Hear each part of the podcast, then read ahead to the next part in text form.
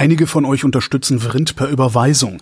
Dummerweise macht meine alte Bank dicht und ich habe eine neue Kontonummer. Die findet ihr auf vrind.de. Danke für eure Unterstützung.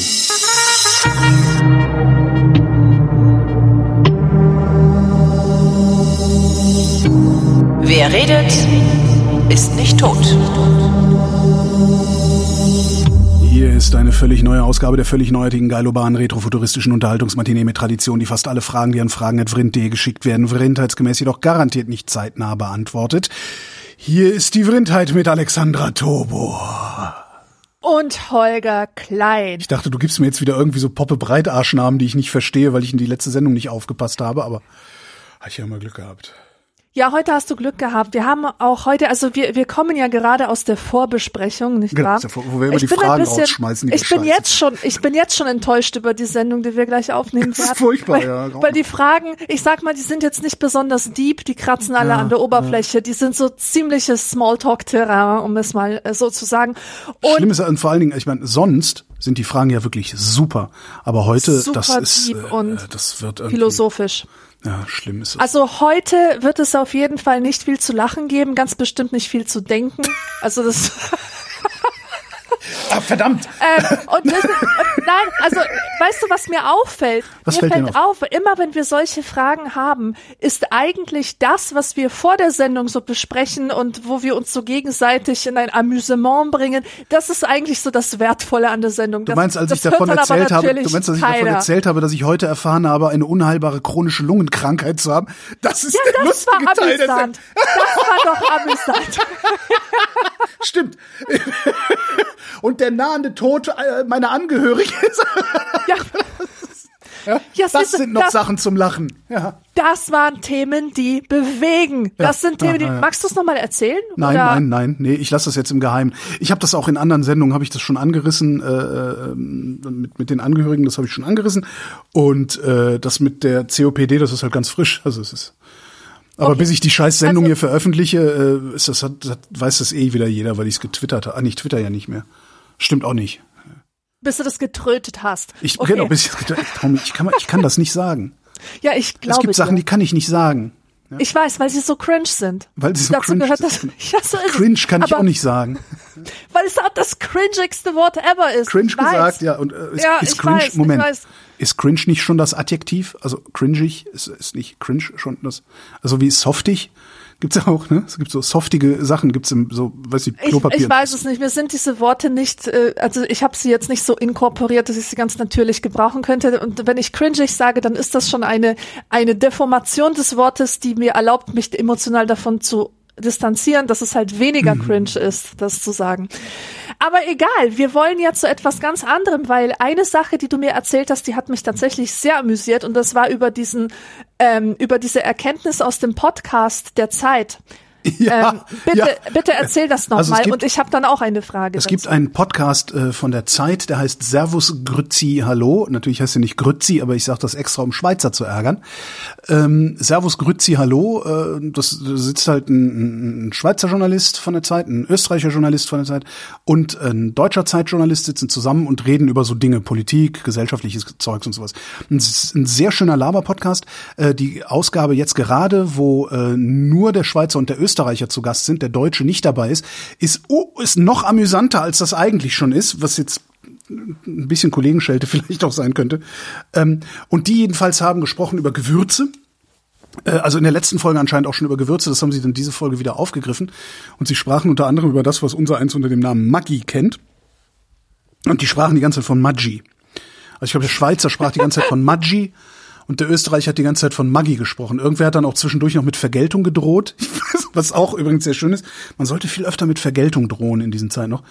Äh, jedenfalls, äh, ja, gab das so einen kleinen, kleinen, kleinen Disput, ob es jetzt Maggi oder Maggi heißt. Und äh, ich meine, der Schweizer ist gewesen, hätte dann gesagt, na, es gibt halt ein richtig und ein falsch. Und ich sage dir jetzt, wie das richtig ist. Nämlich ähm, der Vater äh, vom äh, Maggi-Gründer oder Maggi-Erfinder, der ist aus Italien geflohen und hat in der Schweiz Asyl gefunden und dort einen Sohn geboren und der hat dann hinterher ein Produkt, also eine Würzsoße äh, entwickelt, die seinen Familiennamen trägt, nämlich den Namen Maggi. Das ist doch der Hammer. Das ist zum Heulen, ist das. Das ist zum Heulen, ja. Ich bin Weil nur es, froh, dass ich das hört nicht sich esse. so falsch an. Ja. Und dann haben die so, dann haben die vorgelesen, was sie für Mails gekriegt haben, Rezept, Rezepte mit Maggi. Und da war wirklich eins, war wirklich ein Rezept, da, äh, ich weiß nicht mehr, was es für ein Fleisch war, also so, so Steaks, ja, äh, Steaks so aufeinander schichten ähm, und zwischen diese einzelnen Steaks äh, äh, äh, Käse irgendwie streuen und darüber dann noch das noch ordentlich mit Maggi, äh, zünftig mit Maggi äh, äh, einölen, irgendwie stand da wohl dabei. Zünftig. Ist so der Hammer. Ja, Hölle. Ja, und was mir dazu eingefallen ist, weil, also das, das ist doch wirklich total traumatisierend. Das ist ja so wie so ein Horrormoment. Ja, ja. Das, was dir so vertraut war, dass du nie hinterfragt hast, auf einmal seine dreckige Fratze zeigt. Ja, ja, Maggi. ja, Maggi, Also ist, zack. Das ist einfach, und deine ganze Kindheit ist zerstört. Und genau das Gleiche hatte ich mit Frigo-Brause. Frigo-Brause kennt man. Kleine Tütchen mit dem Matrosen drauf, tut man sich auf der Hand, leckt den Finger an, dann gibt's noch so, so kleine Quadrate. Genau. Man hat diese Brause-UFOs. Und das Ganze, das gibt's vor allen Dingen gibt's das auch als Pulver und das kann man nämlich, äh, das Pulver kann man super, wenn man sich beim beim beim Aldi vorne an der Kasse, da gibt's doch dieses Säuferregal, ne? Da, und da gibt's diese kleinen Schnapsflaschen, diese kleinen Wodkaflaschen und so. Da kannst du so ein, ein Tütchen äh, Ahoi-Brause reinschütten. Ich kenne das halt im Wesentlichen unter Ahoi-Brause, witzigerweise. Ähm, da kannst du ein Tütchen Ahoi-Brause reinschütten und dann hast du ein fieses Süßgetränk. Ja. Und das also knallt, also mit Pfiff. Ahoi-Brause kenne ich auch. Nur äh, diese Ahoi-Brause ist halt von Frigo. So. Ach, das war der Herstellername, weil ich kenne Ja. Frigo auch, aber ich habe das nicht als als als Logo irgendwo äh, abgespeichert. Ja, das ist halt so ein Stern. So ein Stern, der ausschaut wie dieser Atomkraft, nein, danke, wie diese Sonne da, oder? das ist so Also so ein Sonne, Stern. Ja, ja so ein Stern mit ganz, ganz vielen äh, Sternstacheln. Strahlen. Strahlen. Stimmt, stimmt, stimmt, stimmt. Ja, ja, ja, ja, ja. Und- ich sehe auch gerade, die Firma hat außerdem auch äh, Knusperpuffreis. Achtung. Ja, so Warte. geiles Zeug fruchtigen fruchtigen Knusperpuffreis mit Mais. Was ist denn da Oh. sonst noch drin?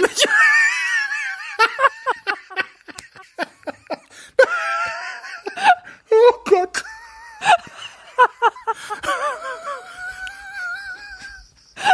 Oh nee.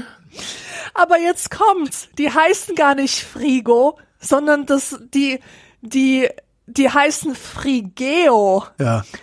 Und das, Das- hat mich total geschockt, als ich das entdeckt habe in meinen 40ern. Das kann ja auch vor allen Dingen, das kann ja keiner aussprechen. Frigeo. Ist, also, nee, Was zum Teufel? Und ich wollte einfach mal fragen, die Hörerschaft, ob irgendjemand sich bewusst war, dass es Frigeo und nicht Frigo heißt. Das hieß bei mir immer Frigo, Frigo, Frigo, Frigo, aber das E war immer da und ich habe es nie gelesen. Wahrscheinlich- Wie kann das sein? Am Ende stellt sich raus, es wussten alle außer wir zwei, weil wir Stubenhocker aus dem Rheinland sind. Genau.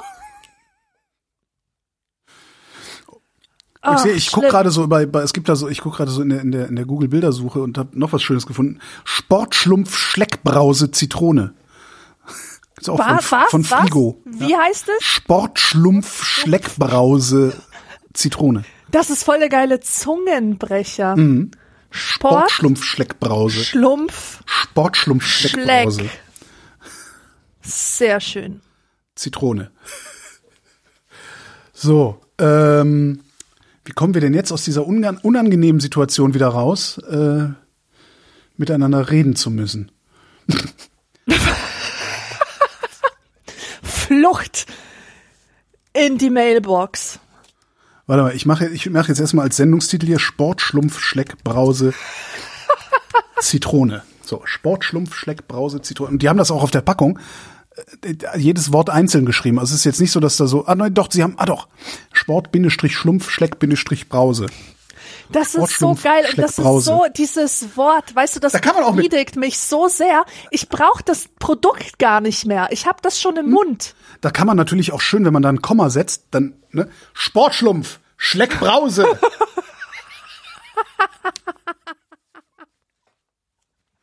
so, super. Wer ist denn der Sportschlumpf? Gibt's Nomen, est Omen.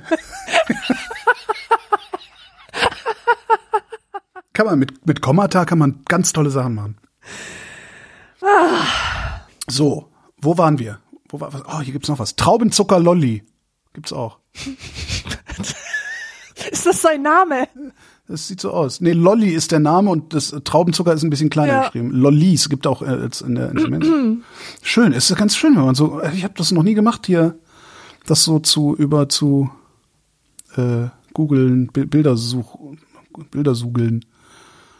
Ahoi. Das Ahoi von der Ahoi-Braut ist ja auch ein J am Ende. Ist dir das mal aufgefallen? Das ist Nee. nämlich Ahotsch-Brause. Im Ernst? Ja, das ist Ahotsch-Brause. Achoch.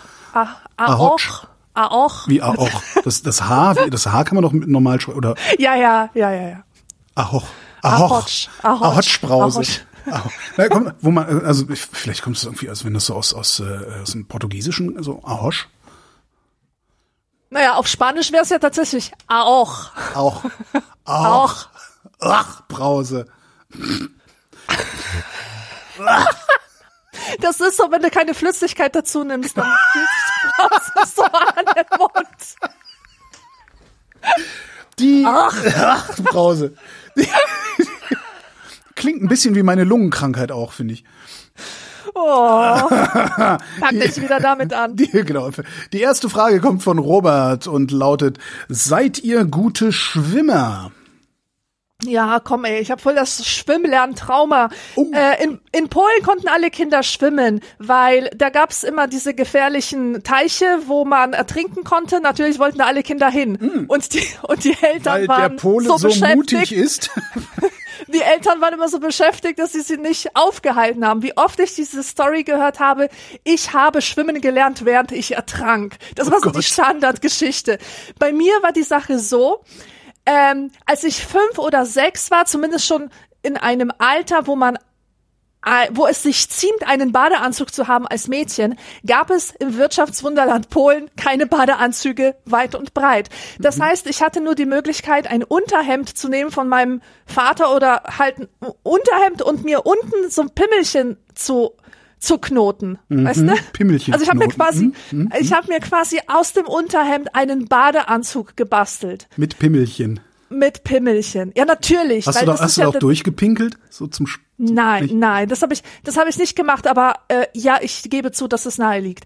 Mhm. Ähm, das war mir irgendwie peinlich und ich habe mich nicht getraut und dann hat mich eine Freundin ausgelacht, die einen echten Badeanzug hatte aus Deutschland und ich hatte den nicht und dieses ganze Trauma ging dann später weiter. Das ist eins der schlimmsten Sachen, die ich je erlebt habe. Da in der ersten Klasse in Deutschland sollten wir schwimmen lernen und ähm, meine Mutter ist mit mir in ähm, Kaufhof gefahren oder in irgend so ein großes Kaufhaus und äh, da, dass ich mir einen Badeanzug aussuche. Und ich habe mir den geilsten Badeanzug ausgesucht, den es nur geben konnte, nämlich einen knallpinken mit schwarzen Sternen. Mehr Anfang 90er, Ende 80er geht gar nicht. Stimmt.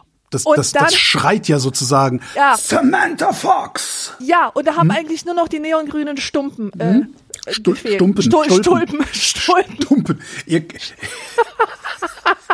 Ach, das arme Kind. Und- naja, ja, immerhin sind die Dinger neongrün. Naja, weißt du, ich bin dann, ich bin dann in das Schwimmbad rein und wurde sofort ausgelacht. Und weißt du warum? Was ich trug, war kein Badeanzug, es war ein Turnanzug. Es, äh, äh, kleiner Unterschied, kleiner feiner Unterschied, aber ich kannte ihn nicht. Meins hatte so Flügelärmel und ein Badeanzug hat keine Flügelärmel. Zumindest damals hatte ein Badeanzug nicht so auszusehen. Und deswegen war ich die ganze Zeit vergrätzt und ich wollte nicht mehr schwimmen lernen, weil damit so viel Kränkung einherging. Ja, das sind die feinen Unterschiede. Daraufhin hast du dann Soziologie studiert. ne? Exakt. Das da- da ist das- da ist das das ist die Antwort. Ja. Wenn, wenn mich jemand fragt, warum Soziologie? Ja, ich wollte die Kränkungen meiner Kindheit verstehen. Ich wollte einen Sinn irgendwie sehen in, in dieser, in, in diesem, also wie kann das sein? Wie kann es sein, dass so ein absurder Moment, dass ein, ein paar Zentimeter Stoff links oder rechts darüber bestimmen, wie ich zum Beispiel mein Leben lang zum Schwimmen stehe. Ja, das ist irgendwie, ja, das hat, das hat mich nicht, ähm, das hat mich nicht losgelassen. Dieser- aber ich habe dann, ich habe tatsächlich Schwimmen gelernt, aber ich bin keine gute Schwimmerin. Ich kann halt Brust schwimmen und das reicht mir auch. Siehst du, wir, bei, bei uns im Westen war das dann ein bisschen anders. Also wir sind nicht unbeaufsichtigt zum Baggersee äh, gegangen, um schwimmen zu lernen, sondern bei uns gab es das kontrollierte Ertrinken. Äh, Ah. Das heißt, wir waren in so Schwimmbädern. Damals hatten so an Grundschulen waren noch so Schwimm Schwimmhallen, so kleine angegliedert und sowas, zumindest bei uns. Und da gab es dann einen grobschlächtigen Bademeister, der ungefähr so aussah wie in den Comics von Tom in der Taz. Ich weiß nicht, ob den kennst, so eine Knollnase. Und der hat uns dann halt ins Wasser geschmissen. So, das heißt, letztendlich hattest du auch Angst zu ertrinken, aber das Ganze war unter Aufsicht, äh, was das zumindest für Außenstehende besser gemacht hat für einen selbst. Aber musstet ihr eigentlich auch Badekappen tragen? Erinnerst du Äh, dich an diese Gummibadekappen mit diesen diese Waffel Waffelgemusterten Gummibadekappen, die so entsetzlich gerochen haben? So, Halabad Cup. Ja, genau. Ja, ja, ja. Nee, nee, die, Hm. die musste ich niemals tragen. Ich glaube, ich habe doch in meinem ganzen Leben keine Badekappe getragen. Das ist ja etwas, das macht man erst ab 70. Wenn man so eine Oma ausschaut, äh, ist, die ausschaut wie, wie Helge Schneider im Motorradoutfit, weißt du? Das war, äh, Also als die, ich jung war, war das, solche als ich jung war, war das im Hallenbad Pflicht. Krass. Aber warte, aus welchem Material waren denn diese Badekappen? Also Kappen, Kappen, die, es gibt Kappen? entweder welche aus so einem so einem sehr also so einem so Wärmflaschengummi, weißt du? Ja, ja, genau. Die, die hätte ich mir jetzt vorgestellt. Und es gibt, es gab aber auch welche aus so einem, so einem, ja, so einem, so einem, so einem was ist denn das, so ein Spandex-artiger Stoff. Also dieser Stoff, aus, aus dem auch Bade, Badeanzügen, Badehosen sind. Ähm, also so, ein- so, ein- so ein Stretchmaterial irgendwie gab's auch. Ich fand das immer sehr unangenehm. Aber naja. Ähm, an, der, an dieser Stelle dann äh, auch noch direkt die Ankündigung. Ähm, Im Herbst erscheint äh, das neue Buch von Alexandra Tobor. Äh, diesmal kein Roman, diesmal ein Sachbuch mit dem Titel Bourdieus Badeanzug. oh Gott. Ja. Du setzt mich unter Druck. Sehr Aber- gut. Aber hey, Aber, aber Bourdieus gut, dass du es gemacht hast. Ja, Ich meine, das ist- Badeanzug, das ist ziemlich gut. Das, ist ziemlich gut. Das kannst, das legst du in die Buchhandlung, dann glauben alle, ey geil, Chicklit, und dann kriegen die Bildung. Ja? Aber zack, Chicklit. bam, kriegen die Bildung hinten rein. Also über, Ja, das ist geil. Das ist ja sowieso mein Prinzip. Das ist dieses trojanisches Pferdprinzip. Machst halt irgendeinen Scheiß und kriegst hintenrum Genau, äh, genau. Philosophie und Soziologie rein. Apropos Bücher, das wollte ich noch mal sagen, weil die Macht äh, der Vrindheit hat sich mal wieder erwiesen. Bitte kommentiere das nicht weiter. Ich sag's einfach nur. Ähm, wir haben ja über das Buch, das ich übersetzt habe, gesprochen. Ja. Ähm, äh, Teil der Wunder. Und daraufhin haben wir ein bisschen geschimpft, dass es das äh, via Katapult nicht als E-Book gibt. Ja, Weil die prinzipiell keine E-Books anbieten. ja. Aber sie machen es jetzt. Auf Druck der Vrindhörerschaft. Na, wahrscheinlich nicht. Wahrscheinlich Doch, war das doch, nicht doch, das doch, doch, Einzige. das ist die, die Trollarmee. Wir, wir, wir orchestrieren hier eine Trollarmee. Nur tun wir so, als wüssten wir von all dem nichts, wie alle das so machen in den sozialen Ja. Medien. ja, also das gibt wir es sind jetzt ja als ein E-Book. Überall. Medium. Überall, sogar bei den bösen Online-Händlern. als E-Book. Also, äh, Entschuldigung. Ich, ich soll ja nicht kommentieren. Ja. Wir, wir können, wir können Nein, ich, jetzt weitermachen. wir haben, genau. Sie können jetzt weitermachen. Robert fragt schon wieder. Das ist übrigens der Robert, der zwischenzeitlich verstorben ist, hatte ich glaube ich mal erwähnt. Ich, ich glaube, Der- du hast mir das erzählt nach Ja. einer Ach so, Sendung. Aber okay. erzähl das, äh, erzähl das doch mal. Na, also wir, wir stellen hier halt immer, gelegentlich stellen wir Fragen von Robert. Robert hat immer so, äh, schickt dann immer so drei Fragen auf einmal oder irgendwie sowas, also drei Mails Mhm. auf einmal. Und Robert, ähm, ja, ein alter, alter Vrindhörer ähm, aus Bayern, äh, hat, hatte ein, ein Restaurant äh, da unten noch in Bayern, ähm, so, so ein Bistro-Restaurant, wo ich auch mal essen war, da war er leider nicht da. Da habe ich den verflucht größten Windbeutel diesseits der Baikal-Amur-Magistrale gegessen. Wirklich, also so ein Windbeutel, der ist ja normalerweise so vielleicht so Tennisball groß, ne, so aufgeschnitten Sahne drin. Äh, Das Ding, was ich da gekriegt habe, das, das war so ein handballgroßer Windbeutel. Danach habe ich gedacht, ich müsste platzen. Das war sehr geil. Na, jedenfalls hat er, hat er dieses, äh, dieses Bistro, äh, hab mit ihm immer mal so hin und her kommuniziert auf Twitter, als man Twitter noch verwenden konnte, so zum Kommunizieren. Ähm, hatte ihn auch mal interviewt in der Pandemie, äh, weil er seinen Laden zumachen musste und sowas. Ähm, und irgendwann vor, ich weiß es gar nicht, einem halben Jahr oder einem Vierteljahr, krieg ich auf ähm, Instagram eine Direktnachricht. Ja, hallo, äh, hier, ich bin, äh, die, ich bin die Tochter vom Robert, ähm, der ist plö plötzlich und unerwartet, tatsächlich ist er verstorben, ich war gerade mal Mitte 50, ist, äh, ist plötzlich und unerwartet verstorben und ich wollte nur mal Danke sagen, er hat äh, immer sehr viel von, von deinen Sendungen erzählt, ähm, du hast ihm echt Freude bereitet. So, und das, die Vrindheit dann damit, also du, also Alexandra auch, weil äh, er hier ja doch sehr stark teilgenommen hat. Ja. Ja. Und jetzt ist Robert immer noch am Leben auf eine Art und Weise. Und das finde ich, ich war ja eigentlich, ich, ich habe ja viele Jahre die Gefühllosen Schule in Bornheim besucht. Ähm, und bin darum eher so, ja, aber also ich bin schwer anzurühren, aber ich finde, dass mich rührt das dass der, Ja. dass er immer noch da ist. Ich find's toll. Und ich und wahrscheinlich, also wenn der weiter so gemacht hat, wie er, wie er hier angefangen hat, dann wird er noch einige Jahre bei uns bleiben. Das ist irgendwie Ja. ganz, ganz schön. Robert fragt, was soll sich in eurem Umfeld nie ändern? Uh, Beständigkeit. Ja, alles. Darum wählen wir CDU. Beständig, ja, mm, das ist schwierig. Ich habe jetzt, Mein Status in der Gesellschaft soll sich nie ändern. Entschuldigung. also in meinem Umfeld, das ist, mir würde es leichter fallen zu sagen, was sich in meinem Leben nie ändern soll. Ich würde meine, meine Grundwerte nicht gerne aufgeben. Diese Grundwerte sind Menschenverachtung. Freiheit. Ach Ja, durchaus. Auch die Freiheit, Dinge zu verachten, Okay, verstehe, die äh, als allgemein anerkannt gelten. Äh, Freiheit, Neugier, ähm, die, die Möglichkeit zu wachsen, also Wachstum im weitesten Sinne, nicht im neoliberalen Sinne, sondern schon persönliches Wachstum, Entwicklung. Das sind solche Sachen, die mir eigentlich sehr am Herzen liegen und zwar auf eine Weise, dass ich wirklich depressiv werden würde und dass ich äh, quasi meine Lebensgrundlage verlieren würde, wenn mir das jemand nehmen würde. Ähm, und was das Umfeld angeht, ich glaube, ich will niemals aus Augsburg raus. Ah, echt? Ist das so geil in Augsburg? Nee, gar nicht. Ich fühle mich ja einfach nur wohl. Ja, okay, aber das, dann, dann ist es ja. Aber ist nicht, weil ja- es so geil ist. Gar nicht mal, weil es so geil ist, sondern weil ich mich hier gut angepasst habe. Mhm. Ich überlege gerade, also ich war ja auch schon häufiger in Augsburg. Das ist kein schlechter Ort. Nee, das ist Also es gibt ein paar sehr unangenehme Ecken.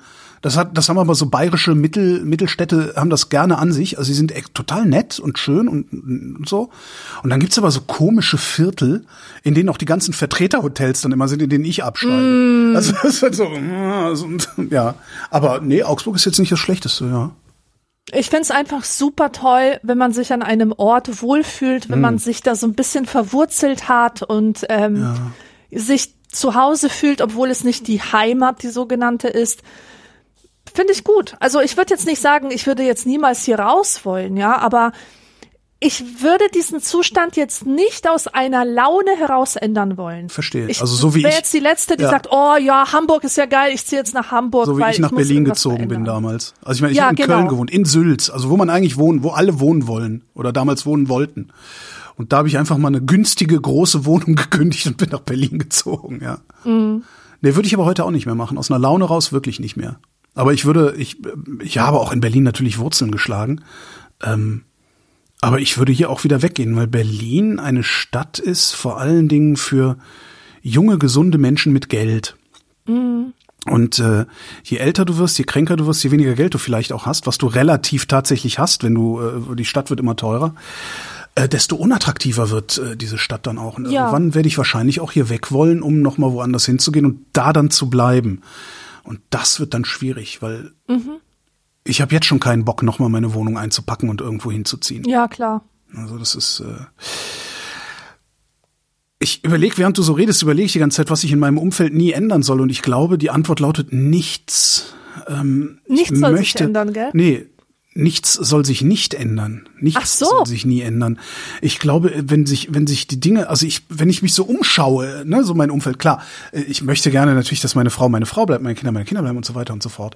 Ähm, und äh, weiß nicht, ja, aber wenn ich, wenn ich mir so tatsächlich auch die Umgebung angucke, ich möchte, dass die sich sehr stark ändert.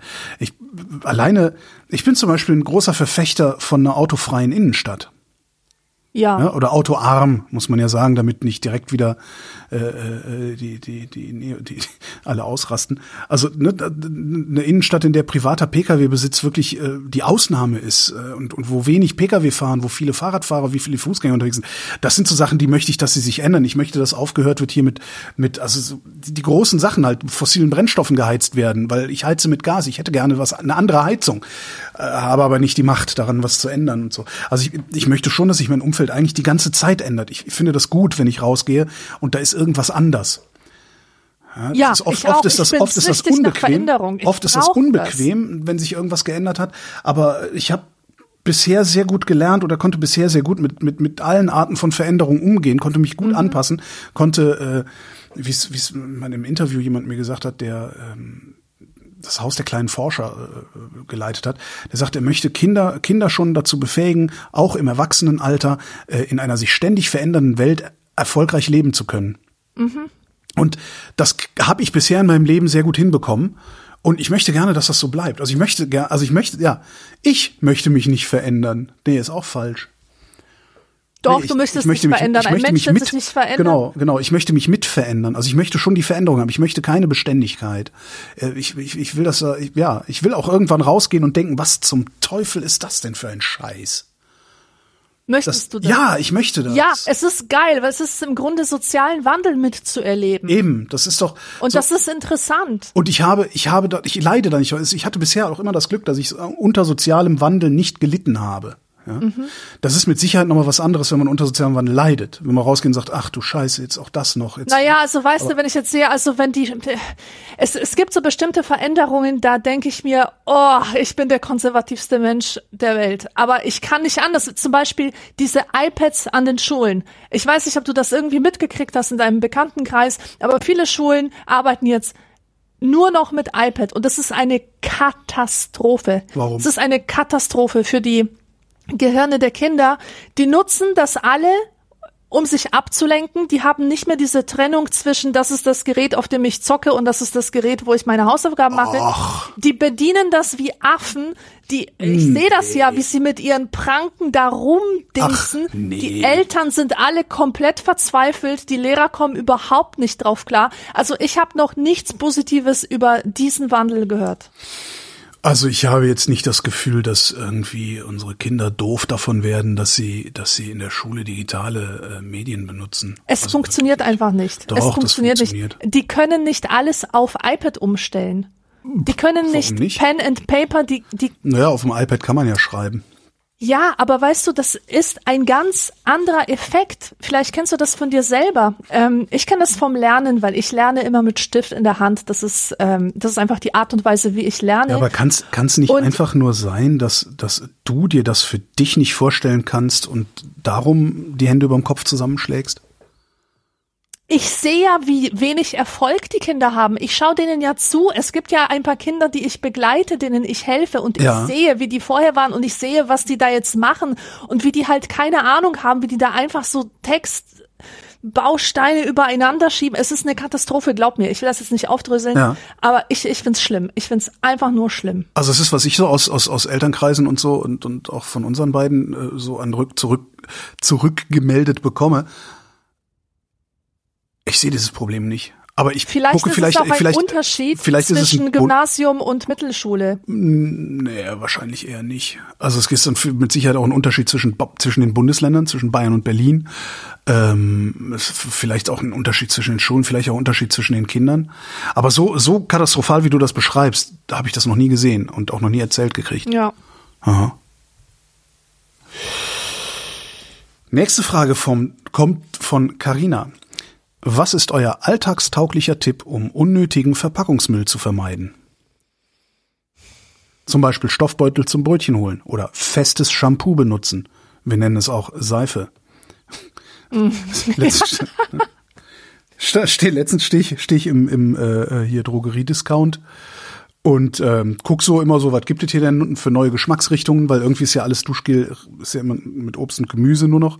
Ja, ja, Duschobst. Dusch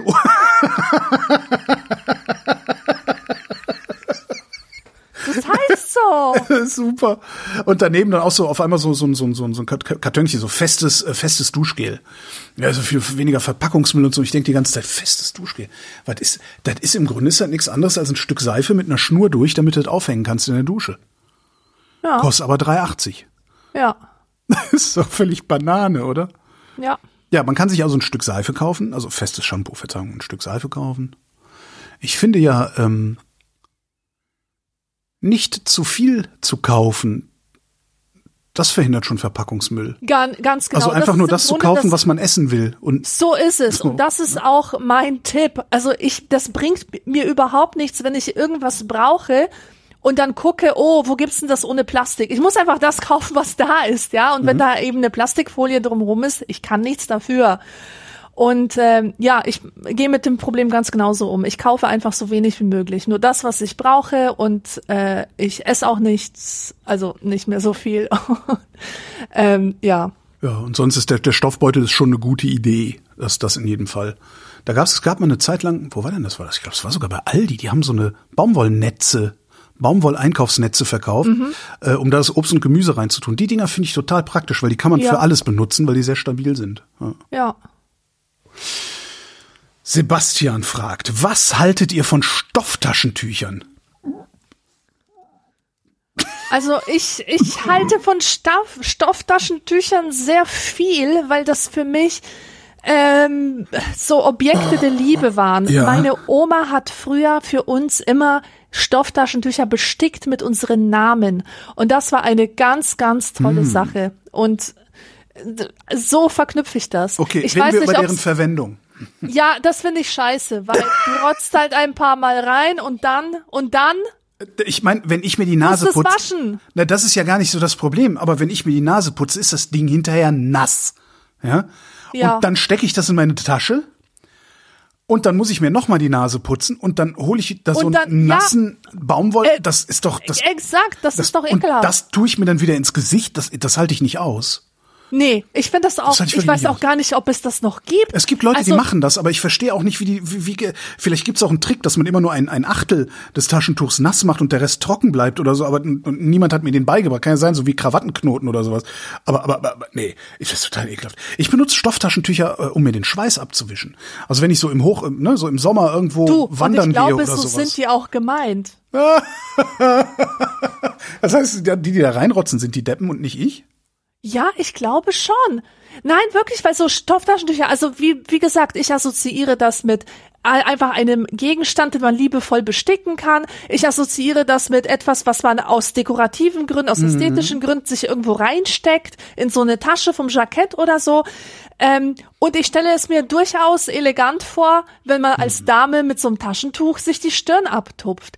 Ich glaube, naja, okay, es wird, das, die Taschentücher werden zum Naseputzen äh, auf jeden Fall verwendet worden sein. Ich kann mir nicht vorstellen, dass es 1870 äh, schon Tempos Tempos, gab. gab. Ja. Also Und sie werden außerdem werden sie auch natürlich benutzt, um sie mit Spucke zu benetzen, um dann mit der benetzten Stelle bei Kindern Bei die Kindern- Mundwinkel sauber zu machen. i, ja, Das ist wirklich, alle Mütter machen das mit allen Kindern und es ist ekelhaft. es und ist ich, total ekelhaft, ja. und ich verstehe überhaupt nicht, das muss doch auch den Müttern, als sie Kinder waren, muss das doch auch eklig gewesen sein. Warum?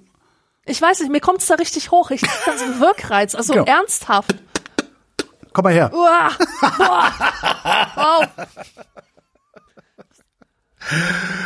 Sebastian, das ist schon wieder Sebastian. Sebastian wüsste gerne. Sind eure Brillen entspiegelt? Stört es euch, wenn dies bei anderen nicht so ist? Was bedeutet es eigentlich, wenn die Brille verspiegelt äh, oder entspiegelt ist? Meine Brille ist so, dass die halt so lila schimmert. Das ist die Entspiegelung. Das ist die Entspiegelung. Das ist die Entspiegelung. Okay. Das Gut, ist dazu ist meine da. Ja, meine auch. Das ist dazu da, damit äh, zum Beispiel eine Lichtquelle, die von schräg hinten kommt, sich nicht innen am Glas, also nicht innen vom Ah. Glas reflektiert wird und dich total stört und blendet und sonst irgendwie was. Mhm. Dafür ist das, dafür ist das eigentlich gedacht. Also äh, und ich habe auch eine Brille, die ist nicht entspiegelt, weil ich irgendwann mal beim beim beim, beim, großen Brillenladen, äh, die die haben dann so eine Brillenversicherung verkauft. Ja, eine Brillenversicherung nur 10 Euro im Jahr und dann können sie sich alle drei Jahre können sie ein neues hier äh, Kassengestell von uns bekommen. Habe ich gedacht, oh ja, mach mal, weil am Ende lohnt es sich, weil Brillen sind sehr teuer. Ähm, und hab, hab das dann aber nicht gebraucht. Dann meinte sie, Sie haben hier übrigens noch irgendwie so und so viel Guthaben, können Sie ja mal so ein, so ein Gestell hier aussuchen. Und dann habe ich das gemacht und habe halt die billigste Variante genommen, die ist dann ohne Entspiegelung, ohne Härtung. Ähm, also das Glas wird dann auch nochmal gehärtet, die Oberfläche wird dann irgendwie nochmal versiegelt. Äh, hat dann auch nur einen Zehner gekostet oder so. Und ich habe halt eine entspiegelte Brille, mit der kann ich, mit der kann ich nichts machen. Also du hast immer irgendwo Lichtquellen, die von schräg hinten, schräg oben oder irgendwas kommen. Äh, wenn du Fernseh gucken willst und neben dir ist eine Lampe, strahlt diese Lampe irgendwie so in meine Brille rein, dass ich im Fernsehen kaum noch was sehe und sowas. Das ist ganz, ganz grauenhaft. Also wirklich, ich finde es eigentlich, finde ich es tragisch, dass sowas überhaupt verkauft wird. Ähm, und es gibt garantiert Leute, und das sind nicht wenige, die sind froh, überhaupt sehen zu können, überhaupt eine Brille auf der Nase zu haben und haben nicht genug Geld, dann irgendwie nochmal, ich weiß nicht, wie viel es kostet, aber es sind ein paar Euro, ähm, dann nochmal eine Entspiegelung zu zahlen. Ja. Stört es mich, wenn es bei anderen nicht so ist? Nee, eigentlich nicht. Was ich ja immer geil fand, waren diese Pilotenbrillen mit, mit dieser richtigen Spiegelfläche außen, weißt du? Wo du nicht Ja. sehen konntest, wo die Augen hingucken. Sowas fand ich immer super zum Leute anglotzen. Ja. Naja. Gerrit wüsste gerne, wie löst man eigentlich den Nahostkonflikt? Ja, du lachst, beziehungsweise du lachst nicht, aber Ich lach nicht. Zu, vor, vorher, vorhin hattest du noch gelacht. Echt? Als, Ja, als stimmt. du die Frage vorgelesen hast. Ja. Und ich, Ich kann habe- dir sagen, Ja. ich habe mit jemandem zusammen studiert, der tatsächlich das Studium der Soziologie aufgenommen hat, um den Nahostkonflikt zu lösen. Euch werde ich's zeigen. Ja. Ich studiere das jetzt und mit dem Bachelor gehe ich dahin und löse den Nahostkonflikt. So war das. Super. Nee, ich habe, ich natürlich weiß ich nicht, wie man den Nahostkonflikt löst, aber ich habe einen Verdacht, wie man den Nahostkonflikt löst. Äh, Und zwar, ähm, also wenn du dir den Nahostkonflikt anschaust, also auch so, wirklich so ganz rudimentär anschaust, dann hast du ja, du hast zwei Gruppen, du hast die Palästinenser und du hast die Juden. Ne? Ähm, die Palästinenser haben da so ja irgendwie so vor sich hingelebt in dem, was wir Palästina nennen, was aber damals äh, eigentlich ein Stück des Osmanischen Reichs war. Osmanische Reich ist zusammen auseinandergebrochen, dann wurde, äh, ich, ich dampe jetzt ein paar Namen, dann wurde das Sykes-Picot-Abkommen, also England und Frankreich haben dann das ehemalige Osmanische Reich äh, mit Grenzen gezogen und tralalala, da kommen diese ganzen Länder her, die schnurgerade Grenzen haben. Ähm, und dann wurde halt gesagt, so, hier gibt's hier gibt's halt äh, dieses Palästina, das äh, ist im Moment noch ein britisches Mandatsgebiet, da siedeln wir die Juden an, damit die endlich eine Heimat haben und nicht mehr vertrieben werden können. Jetzt haben in diesem Gebiet äh, vereinzelt, also in ein, an einzelnen Orten und sowas, aber nicht als äh, ja, Staatsgebilde, wie wir es heute kennen, haben halt die Palästinenser gewohnt. Da sind die Juden da angekommen, das fanden die Palästinenser scheiße, haben die mit Steinen beworfen. Dann haben die Juden sich gesagt, ihr, ihr bewerft uns mit Steinen, jetzt kriegt ihr aufs Maul, haben denen aufs Maul gehauen. Dann haben sie sich geprügelt, ähm, dann, äh, ich kürze sehr ab und, und, und, und dampfe sehr stark ein. Und dann haben mindestens Teile der israelischen, der, der, der jüdischen Einwanderer äh, so viel Gewalt ausgeübt gegen die schon da wohnenden Palästinenser, dass die geflohen sind. Und das bezeichnen die Palästinenser als Nakba, die, äh, die Katastrophe, also die Urkatastrophe, die Vertreibung sozusagen der Palästinenser aus ihrem eigenen Land äh, in die angrenzenden Länder, äh, Libanon äh, und so. Ähm, und dann gab es Staatsgründung Israel, jetzt wohnen da die Israelis, die Palästinenser äh, wohnen teilweise in Lagern außerhalb, weil die Staaten drumherum äh, es nie eingesehen haben, die palästinensischen Flüchtlinge in ihre ähm, Gesellschaften zu integrieren, in ihre Staaten zu integrieren, weil sie die auch lieber als ja, Druckmittel gegen Israel benutzt haben. Ähm, so, also die Israelis, die jetzigen Israelis, die Vor Vorfahren der jetzigen Israelis, also die Juden sind da eingewandert, die Palästinenser äh, sind zum Teil vertrieben worden, zum Teil geflohen. Das ist eine Urkatastrophe für die ja, in der in der palästinensischen Erzählung. So, ich glaube, dass da unten erst dann Frieden einkehrt, wenn die Palästinenser den Israelis die Nakba verzeihen können. Und gleichzeitig ist es der Job der Israelis, weil die sind die Stärkeren da unten, dafür zu sorgen, dass die Palästinenser ihnen das verzeihen können. Wie man das macht, keine Ahnung, ja, wirklich. Aber ich glaube, dass da der Schlüssel äh, ist. Nach, nach allem, was ich, was ich äh, darüber gelesen, gehört, gesehen, äh, gesprochen, äh, geinterviewt und sonst wie habe. Ich glaube, dass, ich glaube, dass der Schlüssel zur Lösung des Nahostkonflikts darin liegt, dass die Palästinenser den Israelis verzeihen. Danke für diese Einordnung. Ich weiß nicht, ob ich richtig liege. Ich habe mir dafür auch schon viel Dresche eingehandelt, dass ich das so formuliere. Der Simon wüsste gerne, warum ist das H im Logo von Kaufhof ein Kleinbuchstabe? Ich weiß ehrlich gesagt nicht, was der meint. Das ist so ein Kompositum ein ganz normales Ähm, und nicht, oder Ja, ich weiß nicht, wie das Logo von Kaufhof aussieht. Ich meine es zu wissen, aber anscheinend weiß ich es nicht. Ach, Wenn- du meinst, wenn- das ist Ach so, warte mal, ich ich guck mal in der Bildersuche, vielleicht schreiben die ja alles groß außer das H. Ja, ja, genau. Also Warte mal, ich guck mal, habe ich noch tatsächlich. Das sind alles das sind alles Versalien und das H ist klein. Guck mal, das ist krass. Das ist mir noch nie so aufgefallen. Mir auch nicht. Frigo lässt grüßen. Frigo- Kaufhof. Das war, Das ist es ja gibt, da gibt's ja krass. überhaupt keinen sinnvollen Grund für, außer dass man eventuell drüber stolpert. und drüber nachdenkt oder in Podcasts drüber redet. ja, aber was- wir sind offensichtlich unser ganzes Leben lang nicht drüber gestolpert. Das ist ja ein Ding. Äh, warum machen die das? Also es ist ja, es ist, es ist ja noch nicht mal, also es gibt ja überhaupt auch noch nicht mal so eine, so eine, als, so eine Notwendigkeit als Aussprachehilfe oder sowas, weil das heißt halt Kaufhof.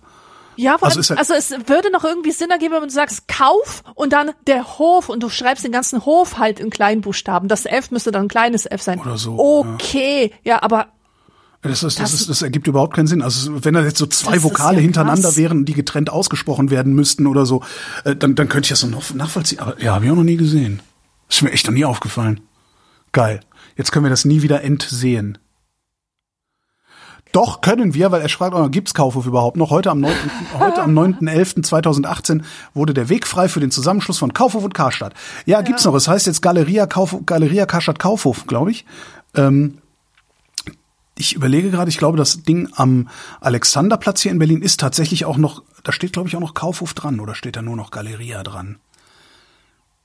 Ist, ich weiß es gar nicht so genau. Aber äh, das ganze Ding ist gekauft worden von äh, einem österreichischen Milliardär und der hat jetzt angefangen, ähm, zur Abwendung eines Insolvenzverfahrens, hat er angefangen, damit Filialen äh, von Galeria Karstadt Kaufhof zu schließen ja. Interessanterweise auch an Standorten, an denen man mit Eigentumswohnungen wesentlich mehr Geld verdienen kann als mit einem Warenhaus. Da bin ich dann auch mal auf die auf die Recherchen gespannt, wie die wir dann in den nächsten Jahren lesen werden. Ja. Also insbesondere in Berlin Wilmersdorfer Straße, äh, da sollen glaube ich sogar auch Eigentumswohnungen rein, ist schon angekündigt worden.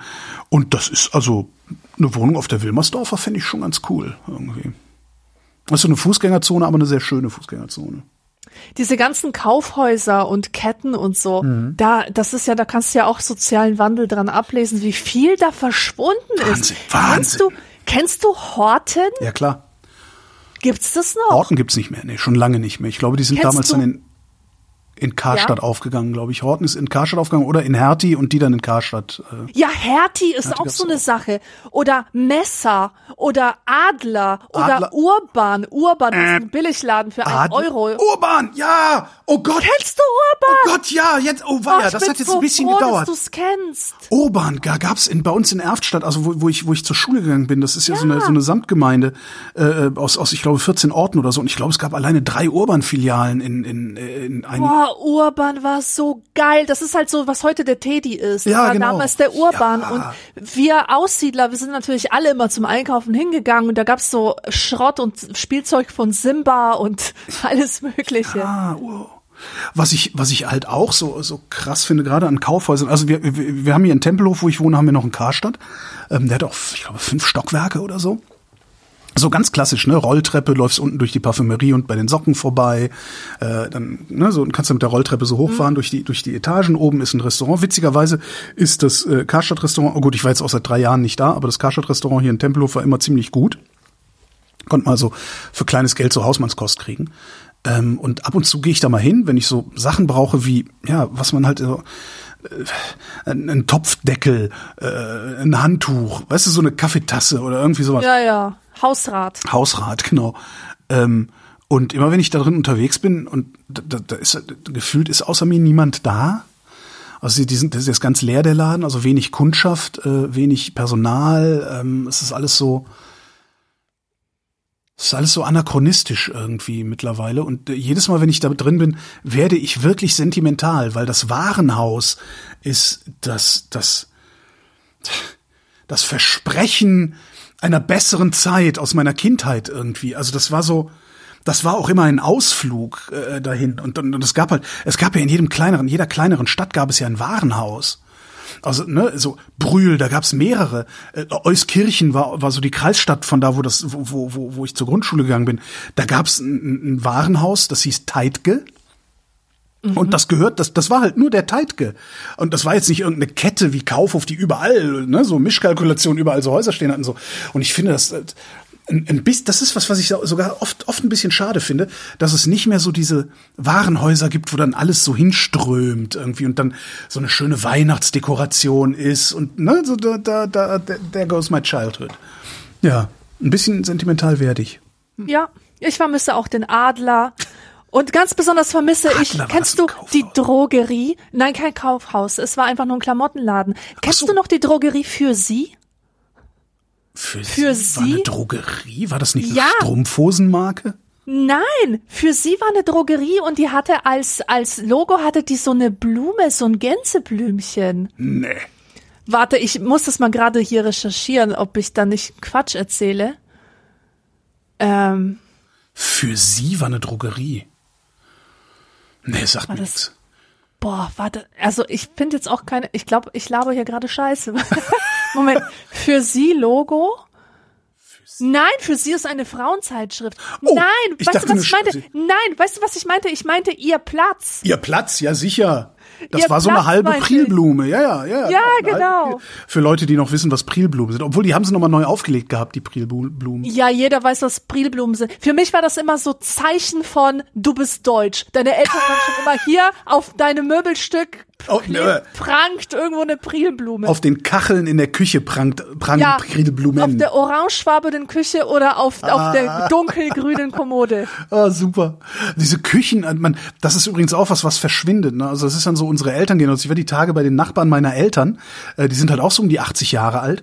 Ähm, und die haben halt, deren Haus ist halt, die haben das halt irgendwann mal eingerichtet vor, vor 40 Jahren oder so. Und das bleibt dann halt im Wesentlichen so. Und die haben halt echt noch so eine Küche von damals. Also es ist Ja, ein komplettes, geil. komplette Das ist doch 70s Küche. Weißt du, die so glatte, glatte, so türkise, so, na, so eine dunkelgrüne Oberfläche, Ja, äh, ja, viel kenn die. Chrom, Chromzierblenden und sowas. Also, also total geil. Ich habe echt gedacht so, oh wow. da würdest du wahrscheinlich, zahlst du da mittlerweile richtig viel Geld für, wenn du sowas haben willst in einer ordentlichen Qualität. Ja, Total geil. Bah. Die Warenhäuser.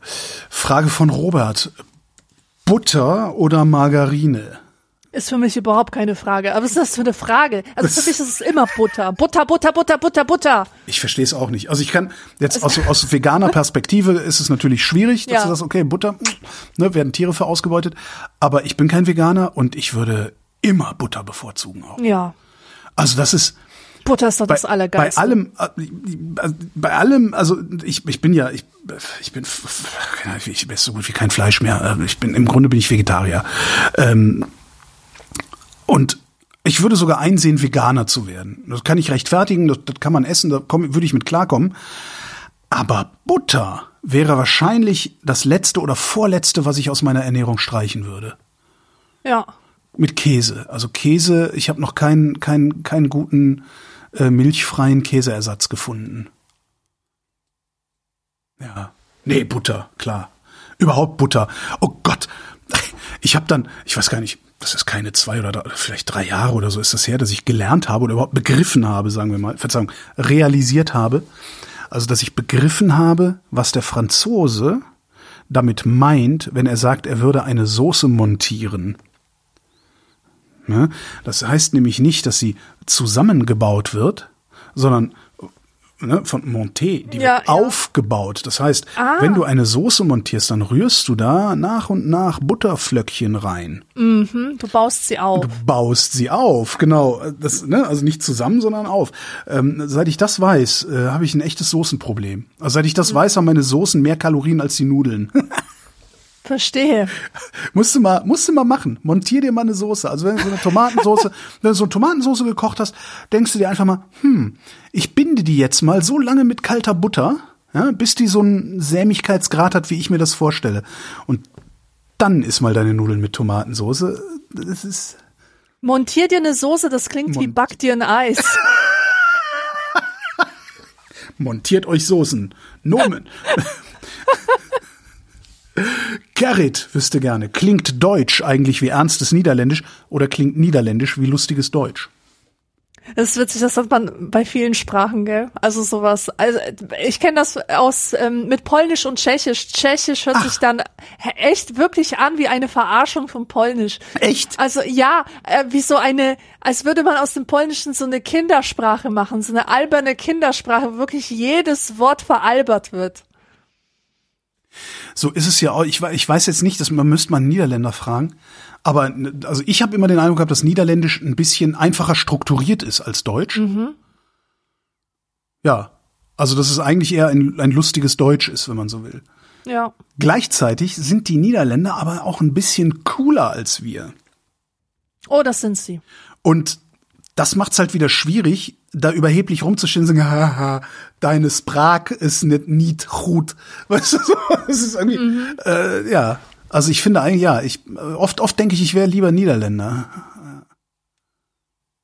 Interessant ist ja dann äh, Schweizerdeutsch, wobei es ging letztens irgendwo so ein Video rum in den sozialen Medien, wo wirklich jemand irgendwie ein Engländer oder ein Amerikaner oder sowas schrieb.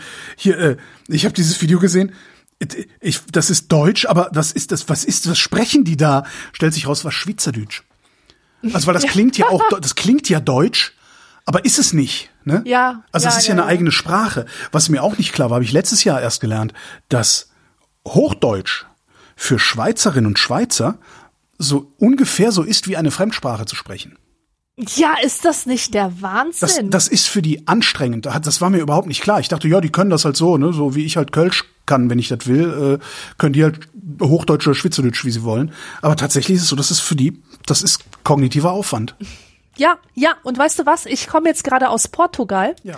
Und ich habe gedacht, dass ich in Portugal ja mit meinen Spanischkenntnissen echt weit kommen würde, weil weil die haben ja tatsächlich, diese beiden Sprachen haben eine lexikalische Überschneidung von ja. über 90 Prozent. Das ist, hätte ich jetzt aber nicht gedacht. Ja, und das ist heftig. Turns out, das ges geschriebene Portugiesisch kann ich verstehen. Ich kann ganze Texte lesen, ähm, Infotafeln, Menükarten. Ich verstehe alles. Ja aber die Aussprache, boah, das ist komplett anders, ganz anders. Das, hm? das ist völlig abgehoben. Es hat nichts mit dem zu tun, was da steht. Es, also die Aussprache macht dass es eine komplett andere Sprache ist tatsächlich. Mhm. Und ähm, dass es tatsächlich schwierig ist. Man, man könnte ja auch meinen, das habe ich nämlich auch, ähm, ich habe mal so ein Video auf YouTube geschaut, welche Sprache eigentlich für einen Spanier die am einfachsten zu lernende ist. Ja. Und äh, da hieß es eben auch, man könnte meinen, es ist Portugiesisch, aber es ist tatsächlich sehr, sehr schwierig. Trotz dieser extremen Ähnlichkeit. Und das erinnert mich an dieses äh, Schweiz-Deutschland-Problem, was du gerade mhm. ge äh, ähm, genannt hast. Der Martin schreibt, er würde versuchen, uns zum Singen zu bringen. Sehr schön. Forget it. Welches Lied glaubt ihr, habt ihr in eurem bisherigen Leben am meisten gehört? Welches Lied? Oh wow. Einzelne Lieder, puh. Alben könnte ich nennen. Ganze Alben, aber welche Songs von diesen Alben?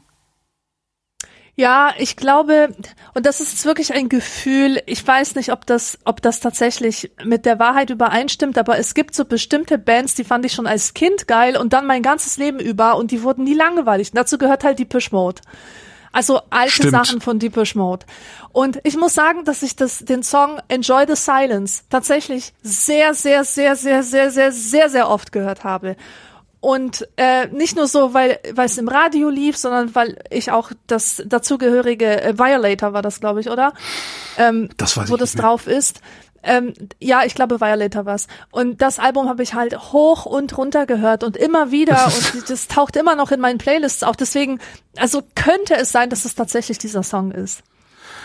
Ich überlege auch gerade, das Problem, das ist halt auch das Problem. Also wir kommen, wir beide noch aus einer Zeit, in der nicht alle Musik stets verfügbar war mhm. und in der man sich eine Schallplatte gekauft hat und die hat man dann gehört erstmal monatelang oder zumindest wochenlang und sich dann ja, ja. irgendwie von von Freunden äh, ja noch eine Kassette mit einer anderen Schallplatte aufnehmen lassen oder sowas. Darum ich, ich finde das auch sehr sehr schwer zu sagen. Also aber es, es gibt so es gibt bestimmt, es gibt eine Handvoll Songs, die ich immer wieder einschalte. Ja, New Order, ist es nicht bei dir irgendwas von New Order? Das von New Order, das könnte gut sein, ja. Also so, so New Order Stücke, ja, ja, es könnte ein New Order Stück. Was, was könnte das denn sein? Wie heißt es denn noch? Jetzt, in, in dem Moment entfällt es mir natürlich, wie es heißt, ne? Äh, hier, in, ja, egal. Ähm, was auf jeden Fall auch ist, ist One Perfect Sunrise von Orbital. Das mhm. äh, das ist teilweise ist das, das den, ganzen Tag mein Soundtrack äh, und, und wird wiederholt. Ähm, wow. Äh, das ist so ein Ding, das kann ich die ganze Zeit kann ich das laufen lassen. Das ist immer weiter, immer weiter, immer weiter. Mhm. Äh, Lloyd Cole and the Commotions, Forest Fire. Ganz anderes Genre. Oh, und was ich auch total, oder? Ja. Man müsste mal so eine Liste mit zehn Songs machen, die man immer wieder hört. Äh, Mm. Postal Service, äh, Such Great Heights. Mm. Gibt's noch eine tolle Version von ähm, Ben Folds von. Und ich hatte die Hoffnung, dass mir jetzt der Titel von dem New Order Song mit diesem krassen Bass-Intro einfällt, fällt mir aber nicht ein. Blue Monday. Nein, Blue Monday oder- finde ich. na, ein, na, ähm, Blue Monday ist tatsächlich, das ist ganz interessant. Blue Monday ist äh, äh, die Single von New Order, die mich am wenigsten anpackt. Also die, das. Wie heißt der andere große Hit? Es gibt doch einen Blue Monday und dann gibt's noch Bizarre, einen. Bizarre Love Triangle. Bizarre Love Triangle, genau. Ähm, aber das meine ich auch nicht. Es ist eher was, was, was keiner kennt. Äh, okay. Am Anfang gibt's halt, spielt Peter Hook halt den Bass, weil der hat ja immer, Peter Hook ist ja Bassist, der sein Leben lang gedacht hat, er wäre Lead-Gitarrist. Darum klingt New Order so, wie sie klingen. Ähm, und er spielt dann total schönen Basslauf. Und mir fällt der Titel des, der Song des Titels, das, das, das äh, ja, fällt mir jetzt gerade nicht ein. weil mein Gehirn kaputt ist. So sieht's doch mal aus. Alles kaputt hier. Das gibt's doch nicht. Wie heißt der Song? Es alle, alle, die mich ein, mir, mir, mir ein bisschen länger schon zuhören, schreien jetzt gerade ihre Podcatcher an, weil sie wissen, wie der Song heißt. Das ist grauenhaft. Das ist nicht grauenhaft. Du Vollidiot! Du gottloser Hund! Ja, das haben wir übrigens auch vor der Sendung etabliert, dass das äh, Gottloser Hund, genau. Das ist die Beleidigung du jour. best, beste, der beste, die beste Beleidigung ist dieser Tage. Ja, Ja. ist die beste, die ist die best, das Beste, was man zu euch gottlosen Hunden sagen kann. Aus der Dönersprache. Aus der Dönersprache, aus dem Döner, Döneresisch. Andreas schreibt, Holgi, was ist der Unterschied zwischen Mastodon und Google Wave? Google Wave, wie das schon klingt. Google- nicht, bin ich, bin ich irgendwie alt oder warum sagt mir das nicht? Das, sagt das wirklich gab nicht. es nicht so lange. Ich weiß nicht genau, wie lange das her ist. Das kann man googeln. Google Wave war ähm, eine Technologie oder ein, ein Service von Google, mit dem du, das ist heute, ist das, ist das trivial, mit dem du damals, das war zum ersten Mal die Möglichkeit, mit deinem Google-Account, also ne, Google Mail und so, mit deinem Google-Account kollaborativ an einem Dokument zu arbeiten. Ja, also auf einfach auf eine ne, in ein Word-Dokument, äh, da konnten gleichzeitig mehrere Leute was reinschreiben. Äh, und was ist der. Unterschied zwischen einfach Google Docs, wo du einfach Exakt. äh, Das ist heute, das ist heute trivial. Genau. Ja. Das war damals aber alles andere als trivial. Und Aber was heißt denn damals? Wie weit gehen wir denn dann zurück? 20 Jahre? Ah, okay. So in der un- ungefähr, denke ich mal so. Und ich weiß noch, ähm, wie mich das, ich, ich habe damals einen Radiobeitrag darüber gemacht und habe Google Wave bezeichnet als die Zukunft des kollaborativen Arbeitens. Und ich, ein paar Wochen später haben sie das Ding eingestellt, weil es keiner benutzt hat. Das ist so einer der, der, der äh, Running Gags meines Lebens wahrscheinlich, oder zumindest meines Berufslebens. Ähm, und das, ich, mich, mich hatte das damals so gezeckt, weil du, ich habe halt viel Doppelmoderation gemacht im Radio. Ähm, und selbst, selbst wenn du, wenn du einzeln moderierst, du hast immer noch einen Redakteur, eine Redakteurin und vielleicht noch einen CVD da sitzen. Also es sind immer irgendwie zwei, drei, vier, teilweise mehr Leute, die gleichzeitig an einer Sendung arbeiten und eigentlich idealerweise gleichzeitig ein Manuskript vollschreiben, aus dem ich dann hinterher meine Moderationen mache, wenn ich im Studio stehe. Darum hat mich das so völlig geflasht, dass es jetzt auf einmal diese Möglichkeit gibt. Ja. Und zum Schluss haben wir dann eben immer mit Google Docs gearbeitet, weil das äh, tatsächlich das Einfachste war. Der Unterschied zwischen Mastodon und Google Wave ist, äh, ich glaube, dass Mastodon äh, ein soziales Netzwerk ist und Google Wave das eher nicht war. Ja. Alexandra, da steht noch eine Frage. Hast du Mastodon genutzt, beziehungsweise nutzt du es? Niemals. War, oh, niemals, das ist interessant. Warum? Gegenwart und Zukunft. Ich find's einfach so unattraktiv. Ich finde den Namen fürchterlich. Ja, naja, ist halt so ein ich Tier, ne? würde niemals tröten. Das ist, das ist Humor, der, Tröd der, sagen, ja, das ist, das ist, der, ja. der macht mir die Eingeweide, der macht, dass meine Eingeweide vertrocknen Ja, im Inneren. genau. Ja, ja, ja. Das ist das der das ist tatsächlich. Aber ich weiß, Also- noch, also ich weiß noch nicht mal, ob Tröten Humor ist. Ich glaube, das war der der Typ, der Mastodon ähm, erfunden hat. Ist, ist irgendwie- aus Dresden kam, kommt der oder sowas. Äh, der hat, wie war denn das? Der hat das halt irgendwie Post genannt, ne? Also Post, Beitrag posten. Und irgendwer hat gesagt, äh, weiß ich, mit ihm einen Kasten Bier gewettet oder so, äh, dass er das nicht Tröt nennen wird. Und dann hat er das halt gemacht. und solche Sachen verselbstständigen sich dann halt gern. Warum Ja, heißt das ja. hier Vrind? Was ist denn das eigentlich für ein Name Ja, für, einen- für einen Kanal? Ja? es ist nicht hat sehr sich halt marketable. genau, hat sich halt verselbstständigt irgendwie und äh, ja. Und so ist das mit Tröd auch. Aber es tut mir auch sehr, sehr weh, dieses Wort einfach nur zu sagen, weil ja, Ja. das ist ein Humor, der da, davon trocknen meine Reproduktionsorgane aus. Hm. Ähm, was es aber auch ist, Was Du aber, hast es so schön gesagt. Ach, herrlich. Das werde ich mir ganz oft anhören. das Klingelton. ja,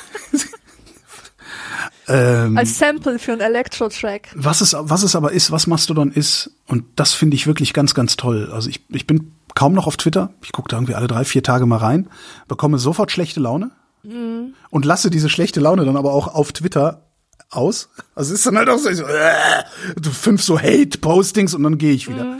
Ähm, Mastodon ist wesentlich gesitteter, wesentlich zivilisierter. Äh, die Klugscheißerrate ist ein bisschen größer. Also das Klugscheißer, Klugscheißer nicht Klugscheißer Verhältnis ist größer, weil da wahrscheinlich auch weil da mehr Nerds unterwegs Wahrscheinlich sind. mehr, mehr humorlose mehr Nerds. humorlose Nerds unterwegs sind. Mit Sicherheit ist das so. Ähm, auch auch viele sehr viele ironiebefreite Menschen, die auch auch einfach Ja. äh, äh, ja nicht so neurotypisch sind wie ich und darum mit Ironie nicht so gut klarkommen und dann immer Mhm. ernsthaft reden wollen, obwohl man eigentlich einen, einen scheiß Scherz gemacht hat und so ist, ist manchmal ein bisschen anstrengend, aber der, der Umgangston ist wesentlich gesitteter, äh, die also die Interaktion, die da passiert, es ist weniger und sie ist aber die Qualität der Interaktion ist wesentlich besser und es gibt praktisch keine Shitstorms, keinen Hate was ich darauf zurückführe, dass du keine sogenannten Drykos machen kannst. Also dieses, ne? Ähm, ich, Drunter Kommentar. na, du kannst einen drunter-Kommentar, kannst du machen. Also du kannst mir einen Reply schicken, aber was du nur sehr schwer machen kannst, nur mit großem Aufwand, das ist deinen Followern meinen, mein Posting, meinen Tut, also deinen, deinen Followern meinen Tut in Kopie mit einem Kommentar von dir Äh, als verstehe. neuen Tut schicken. Also dieses, Ja, ne, dieses RTen, was, was bei, bei Twitter ja Guck mal, was er gesagt hat. Genau. Und das ist ja in, also das ist ja wirklich in, in, das ist ja ein Kampagnenwerkzeug eigentlich. Ja. ja, genau, wie du sagtest. Guck mal, was der gesagt hat. Ähm, das heißt, wenn du, wenn du irgendwie, wenn ich was schreibe, was dir auf den Sack geht, dann kannst du jetzt nicht mehr entweder mir antworten und sagen, "Hä, geht mir auf den Sack. Oder bei Twitter konntest du halt hingehen und sagen, hier, guck mal, der geht mir auf den Sack. Und du hast immer fünf Leute gefunden, die gesagt haben, ja, du hast recht, äh, der Arschloch. So, ne? Und schon, und schon war da irgendwie schlechte Laune. Und diese, diese Stimmung, also diese, diese, diese, dieses, dieses, dieses, ja, diese, dieser Hate, den sehe ich auf Mastodon nicht. Und das tut gut. Das tut wirklich gut. Du kannst da irgendwie lustige Sachen hinschreiben, äh, und es funktioniert ganz toll. Also, falls du noch mal irgendwann an so einem, so einem Social Network teilnehmen willst, ähm, gib dem die Chance. Das äh, macht echt einen guten, also lässt sich gut an bisher bei mir. Moritz schreibt, seitdem ich arbeite, lese ich nicht mehr. Davor war es ein Buch am Tag. Soll ich weniger dramatisch sein? Nein. In den letzten drei Jahren habe ich zwei Bücher gelesen. Habt ihr eine Idee, wie ich mich dazu zwingen könnte? Ich scheitere, selbst wenn ich mir das vornehme, dann abends am Fernseher. Mein Gott, warum wollen denn alle Bücher lesen? Ähm, ich, also ich weiß nicht, warum man sich dazu, warum man sich dazu zwingen sollte. Das ist so wie, so wie manche Leute irgendwie glauben, ein Problem zu haben, weil sie schüchtern sind, ähm, bevor sie auf eine Bühne gehen. Ja, dann geh halt nicht auf eine Bühne. Wenn du dich auf der Bo Bühne nicht wohlfühlst, geh halt wieder runter. Na, aber, aber, Und- aber Moritz hat, Moritz hat ja gelesen, ein Buch am Tag, was ich jetzt auch äh, eher unglaubwürdig finde, aber lass es meinetwegen ein Buch in drei Tagen gewesen sein. Und Ja, das ist halt- Schafft das nicht mehr. Es, es ist halt, es ist ein, ein gängiges Phänomen, das kennt man. Entweder man arbeitet so viel, dass man so viel im Kopf hat, dass man gar nicht mehr dazu kommt, oder aber man hat sich das Gehirn durch zu viel Doomscrolling kaputt gemacht oder so, so dass man sich nicht mehr auf eine Zeile konzentrieren kann. Also auf eine Zeile schon, aber bei fünf wird's dann schon schwierig. Und ähm, ja, was würde ich da empfehlen? Ich weiß es nicht. Also was, warum, warum vermisst er überhaupt das Lesen? Das würde ich gerne wissen. Ist es Mhm. die Versenkung? Ist es dieses, diese immersive experience, dass man halt in einer Geschichte, in Warte, einer das Geschichte tute ich. auf-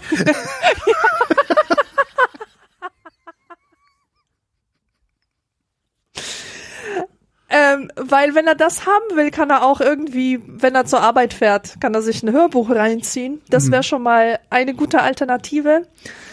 Ich würde mich auf keinen Fall zum Lesen zwingen. Ich würde mich dazu zwingen, verdammt nochmal eine Pause zu haben in meinem Leben. Ja. Einen, einen Zeitpunkt, einen Ze abgesteckten Zeitrahmen, der ähm, ohne mein Handy, der ohne Computer ist, der, der einfach mir gehört und wo ich sagen kann, okay, ich muss jetzt nicht unbedingt ein, ein Buch lesen in dieser Zeit, aber ich kann ein bisschen stöbern. Kann mal hier ein Buch aufmachen, da mal in E-Book Reader mhm. reinklicken und dass man sich das einfach mal gönnt also ich muss das auch machen, muss ich sagen. Ich komme sehr, sehr selten zum Lesen, dabei lese mhm. ich sehr gerne, es gibt mir viel. Mir aber ich muss dann wirklich streng mit mir sein und sagen, komm, du tust jetzt was Gutes, der Sonntag ist jetzt reserviert für Lektüre. Echt, das, das, das, das reicht bei mir noch nicht mal. Also wenn ich nur einen Tag reserviere für Lektüre, es reicht nicht. Ich muss den einen Tag haben, um überhaupt runterzukommen und am zweiten Tag kann ich okay. dann anfangen zu lesen. Das ist, das ist was, was mich sehr belastet. Ich mhm. lese auch unheimlich gerne und ich schaffe es unheimlich oft nicht. Und was ich auch nicht schaffe, ist abends im Bett eine halbe Stunde noch zu lesen oder so. Kriege ich mhm. überhaupt nicht hin. Äh, aus, aus verschiedenen Gründen. Also entweder kann ich mich konzentrieren oder ich vergesse es sowieso, sowieso wieder und muss dann wieder von vorne anfangen und sowas. Aber äh, tatsächlich ist ja die Frage, warum willst du überhaupt lesen? Also man muss das ja auch nicht. Das ist ja auch sowas, das ist ja so ein Bildungsbürgertum-Ding. Äh, wer, ja. nicht, wer, wer, wer nicht ein großes Bücherregal hat und das alles gelesen hat, der ist doof. Genau. Nee, ist halt nicht so. Sehr viele, sehr, sehr schlaue Leute haben kein großes Bücherregal. Ähm, das ist halt auch sowas, so ein, ja, im Grunde ja, so, so ein mir ist komisches Gesellschaftsbild. Lieber, der, Genau, der einmal im Jahr ein Buch hat, auf das er richtig Bock hat und wo er richtig tief eintaucht, aus mhm. dem er irgendeine Erkenntnis generiert, als jemand, der wirklich so ähm, äh, Gießkannenprinzip, weißt du, so, ja, so ja, viel ja, wie möglich, einfach nur, um sagen zu können, also aus FOMO-Gründen. Ja. Dieses preisgekrönte Buch habe ich gelesen, diesen Klassiker habe ich gelesen, aber im Grunde ist es einfach nur so ein Lesen, um, um es gelesen zu haben, um es abgehakt zu haben. Um dem Bildungskanon gerecht geworden zu sein. Ja, genau. Mhm. Manuel fragt, habt ihr schon mal eine Antwort aus der Sendung geschnitten? Mein lieber Manuel, yes. die Antwort auf diese Frage ist Sebastian fragt, Thermomix. Ja oder nein? Ich frage, was ist das? Ich meine, ja. ich weiß, ich habe mir das Wort schon mal gehört. Ich weiß, dass es sowas ist, dass man erwirbt auf einer Art Tupperparty mhm. äh, und dass viele Hausfrauen davon ganz begeistert sind. Aber ich habe keine Ahnung, was das ist. Ich habe noch nie einen gesehen. Das ist eine Küche, also es ist eine Küchenmaschine ähm, aber nicht mit so einem, ne, so wie so KitchenAids mit so einem Arm von oben, Teigrühe, Knet und sonst was. Ähm, es ist im Grunde, es ist ein, ein, ein, ein großer Topf, ich weiß nicht, wie viele Liter er hat, drei Liter oder irgendwie sowas, aus, ähm, aus, aus, aus Edelstahl irgendwie. Der sitzt in einem, in einem, ja, so einem Kasten, sitzt der drin. Und dieser Kasten hat so eine elektronische Steuerung äh, und da ist auch drin eine Induktionsheizspulendraht, äh, Dingsi. Also das, das ist im Grunde ist das ein vollautomatischer Kochtopf. Und der kann äh, durch durch verschiedene Einsätze, die du da reinmachen kannst, kann der äh, häckseln, kneten und rühren, glaube ich, kann er. Das heißt, im Grunde ist das ein Ding, mit dem du tatsächlich vollautomatisch, indem du einfach entweder alle Zutaten gleichzeitig oder äh, nach einem bestimmten Zeitplan Zutaten da reinwirfst, kann dieser Kochtopf äh, ja vollautomatisch oder zumindest halbautomatisch äh, alle möglichen Gerichte zubereiten. Ähm, ich weiß auch nicht, was man damit will, weil ich denke mal, ja, damit kann man halt Suppe machen oder Soßen machen oder sonst irgendwie was. Aber das, das Steak, das ich mir brate oder die Fritten, die ich mir frittiere, die mache ich da drin halt auch nicht. Und ich, ich, ich habe auch nie verstanden, warum, warum Menschen davon so, so sehr begeistert sind. Also es ist ja fast schon religiöse Begeisterung. So wie bei mir und meinem Airfryer. Ja, da also, gibt's auch so Kochbücher ohne Ende. Gell? Ja, ja, und das Ding ist halt richtig, richtig teuer. Ne? Also es kostet ja weit über 1000 Euro. Ähm, und ich habe das nie verstanden. Und immer wenn ich sage, ja, da kann man halt Soßen und Suppen drin machen, und das ist ja auch ganz toll, dass man das kann, weil ich glaube, wenn man, weiß ich, zwei Kinder hat, ja, und sich den ganzen Tag um diese Kinder, den Haushalt irgendeinen Scheiß kümmern muss, ist man, glaube ich, ganz froh, wenn man ein automatisches Ding in der Küche hat, äh, das die Nudeln mit Tomatensoße, die die Kinder so gerne essen, mehr oder weniger ohne mein Dazutun herstellt. Mhm. Aber ja, immer wenn ich dann sage, ich kann mir überhaupt nicht vorstellen, was ich damit soll, heißt ja, da gibt's ja auch noch den Aufsatz, da kannst du dann Kartoffeln dünsten.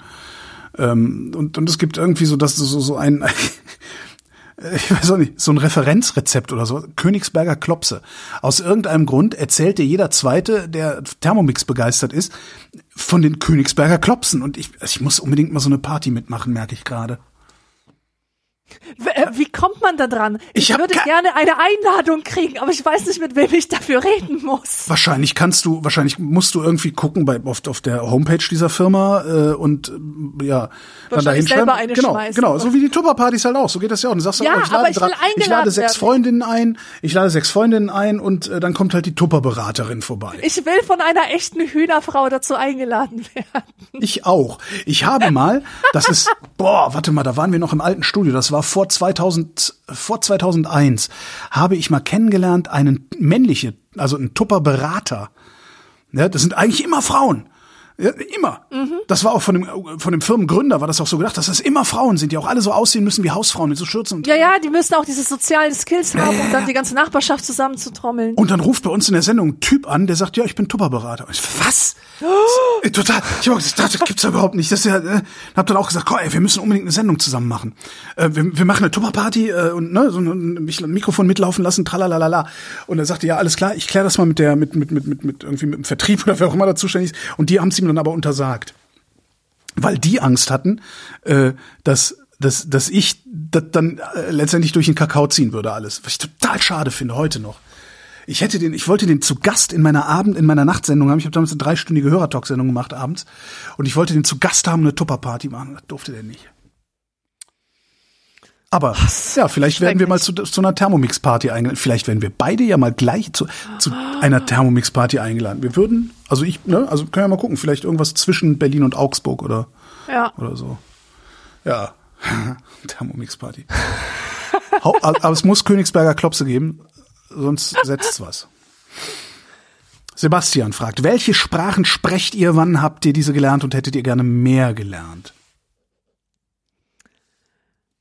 Also, ich spreche vier Sprachen aktuell, aber ich muss ein bisschen Einschränkungen machen. Also, ich spreche Polnisch, obviously, das ist meine Muttersprache. Dann Wie hieß nochmal dieser, dieser eine Satz, du weißt schon, Szczebrzeszynie. Herrlich. Proszę bardzo.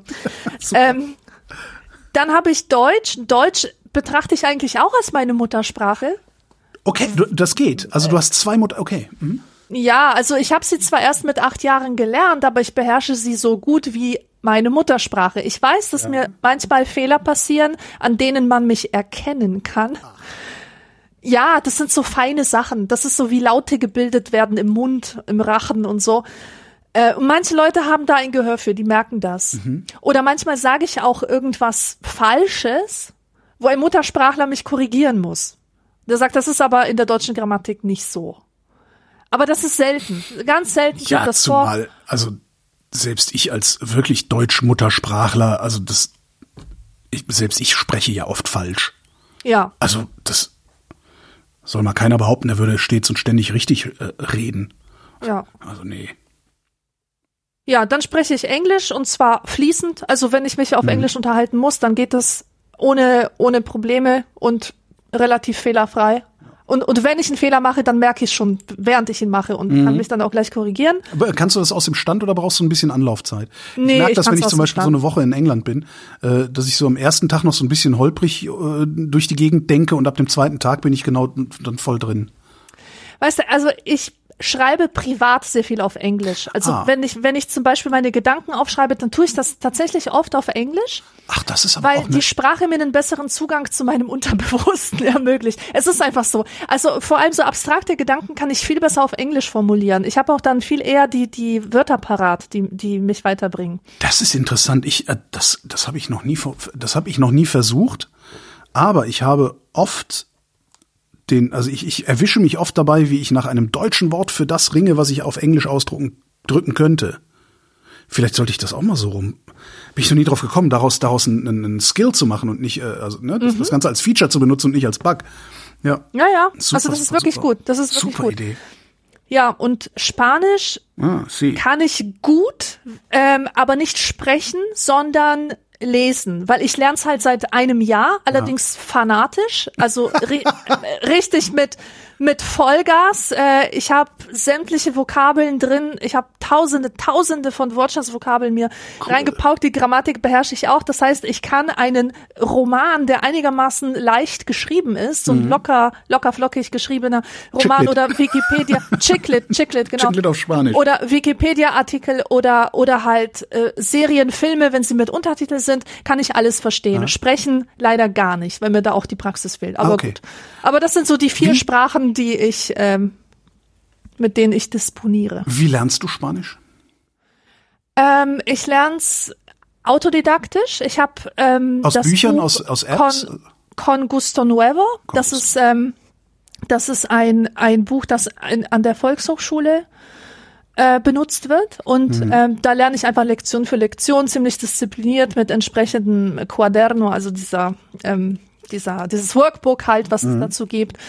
Ähm, dann nutze ich die äh, für Vokabellernen die App Face 6 oder mhm. Phase 6. Das, Ach so, Phase. Das ist einfach so, das ist einfach so eine so eine Vokabelkartei und die Ach so, die ja. bieten die Vokabelsammlungen von sämtlichen Lehrbüchern und wow. und Vokabelpakete zu zu also die die auch nicht an ein Buch gebunden sind, unabhängig Ach, davon. Das ist cool, ja. Und was mir wirklich das Allermeiste bringt, ich mache ganz viel übers Hören, mhm. Hörbücher auf mhm. Spanisch, also die aufs Lernen auch ausgelegt sind. Sehr viel auf YouTube, mhm. ähm, kleine Beiträge, Deutsche Welle, Espanol. Mhm. Ähm, ganz gut zum Lernen sind tatsächlich Newsbeiträge, weil ja. die Sprecher gewohnt sind, ein deutliches, sehr deutliches, klares Spanisch zu sprechen. Mhm. Ähm, ja, also ich mache einfach alles Mögliche, auch Podcasts äh, aha, und, aha. und und für mich hat sich das als äh, sehr wirksam äh, erwiesen, einfach so eine Mischung aus aktiv und passiv zu machen. Also wo ich wirklich aktiv irgendwas lerne, Vokabeln dekliniere oder so, aber dann mir auch passiv einen Podcast oder ein Hörbuch reinziehe und wo es dann nicht darum geht, jeden einzelnen Satz zu verstehen, jedes einzelne Wort nachzuschlagen, sondern ich lasse einfach alles reinknallen, ja, weißt ja, du? Ja, und, und und das hilft das ja, hilft, weil du gewöhnst dich einfach an diese Strukturen. Das ist ganz was Strukturen, an die Melodie, an die auch, ja, auch genau. an bestimmte Wortkonstellationen, die immer wieder Exakt. Phrasen ergeben und sowas. Ja, Exakt. Äh, und wenn und manchmal gehe ich halt spazieren 20 Minuten und ich verstehe nichts oder ich verstehe nur mhm. so halb und ich sag mir, doch, das Ziel ist erfüllt, mhm. weil es es hat ich ich war in dieser Suppe drin mhm. und darum geht's. Ja, super. Na, ich, äh, ich frische gerade mein Französisch auf. Was heißt gerade? Oh, cool. Äh, ich habe ja in der Schule Französisch gelernt. Ich habe das richtig schnell gelernt, richtig gut gelernt. Äh, wow, äh, nach echt? einem, nach, also ich hatte nur zwei Jahre, aber das ging unglaublich. Ich war, ich war ich wirklich auch in richtig der Schule. gut. Und meine Französischlehrerin meinte auch nach dem ersten Jahr, sie hätte äh, selten Schüler gehabt, die äh, so akzentfrei daherkommen würden. Boah, aber so, also richtig, Respekt, also richtig, ey. genau. Also dass ich dachte so, wow, hey, ich bin der Größte. Ja, und dann äh, war ich halt, das war dann äh, neunte und zehnte Klasse hatte ich Französisch, äh, dann ab der elften nicht mehr und dann ist es halt komplett verkümmert. Also komplett verkümmert. Ja, ja, das Äh, passiert und schnell. Bis, bis, ne, und das ist halt, wann war ich denn in der neunten, zehnten Klasse? Das ist über, das ist über 30 Jahre her. Ähm, und äh, jetzt hatte, jetzt hatte äh, Kada, meine Frau, die hat äh, so, so, so diese Duolingo-App äh, mit so einer Familienlizenz erworben und mir davon davon so eine eine, so ne, eine Lizenz abgegeben sozusagen, weil ist ja Familie. Und äh, dachte ich so, ja, mal gucken, was soll ich denn jetzt damit? Das nervt ja auch. Und habe dann so ein bisschen mit Spanisch rumgespielt, weil ich ähm, vor paar Jahren mal äh, äh, so spanisches Grammatikgerüst gelernt habe, ähm, so Zeiten und so Zeugs und Präpositionen und so. Und dachte, ja, spiel, mal- spiel mal rum, mal gucken, was du noch kannst. Und habe dann irgendwie so ein bisschen Spanisch und das ist so, dachte ich, ach, kann man ja mal machen, so fünf Minuten am Tag tut ja nicht weh. Äh, Und habe dann noch Französisch genommen, dachte, weil Französisch, ich finde Französisch irgendwie geil. Das ist halt eine total überflüssige Sprache, braucht kein Mensch irgendwie. irgendwie weißt du, leck mich am Arsch, aber ey, ihr habt Austern, mm, ne? So, ja. Also irgendwie finde ich Französisch ich weiß nicht, ich habe eine Frankreich-Affinität, obwohl ich echt selten nur in Frankreich war in meinem Leben. Ich mag Frankreich, also Charmani halt. Ne? Ähm, und habe halt angefangen, mein Fra Französisch aufzufrischen und mache jetzt irgendwie jeden Tag so fünf Minuten oder zehn Minuten äh, auf dieser Duolingo-App so Phrasen, Worte, tralala lernen und finde das eigentlich, ich finde das eigentlich ganz lustig. Ich muss mal gucken. Also ich, ich habe jetzt gerade so viel um die Ohren, einfach auch privat so extrem viel um die Ohren, also privat und Arbeit, dass ich froh bin, wenn ich fünf Minuten Französisch schaffe am Tag. Ja. Äh, oft ist es halt so, dass ich dann da abends sitze und äh, noch nicht mal mehr in der Lage bin, die Frage, was ist das, zu formulieren. Und dann merke ich halt auch, dass ich vielleicht einfach nur noch vor der Glotze versacken oder direkt schlafen gehen sollte.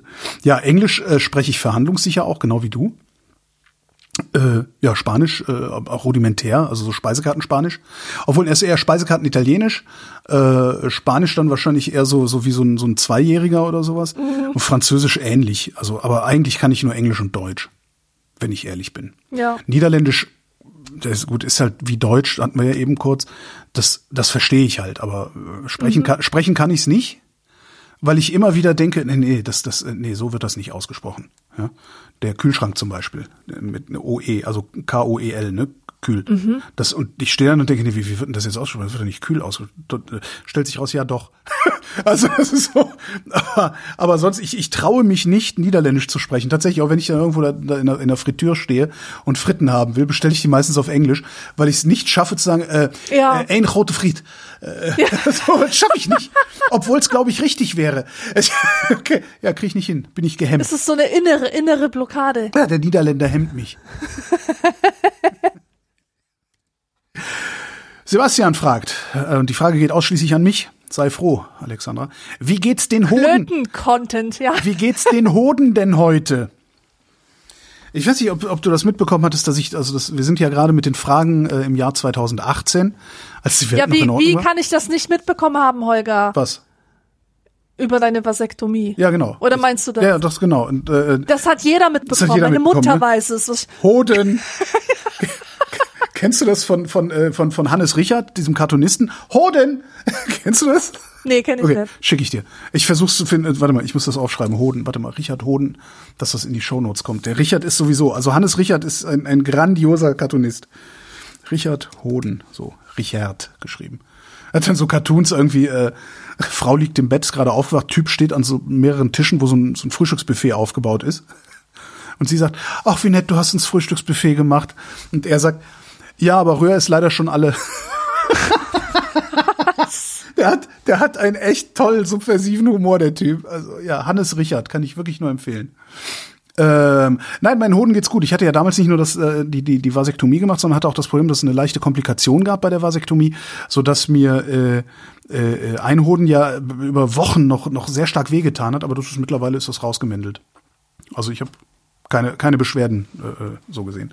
Habe ich das erzählt mit diesem, mit diesem, mit dem Interview im Radio, mit dem Typen? Habe ich das erzählt?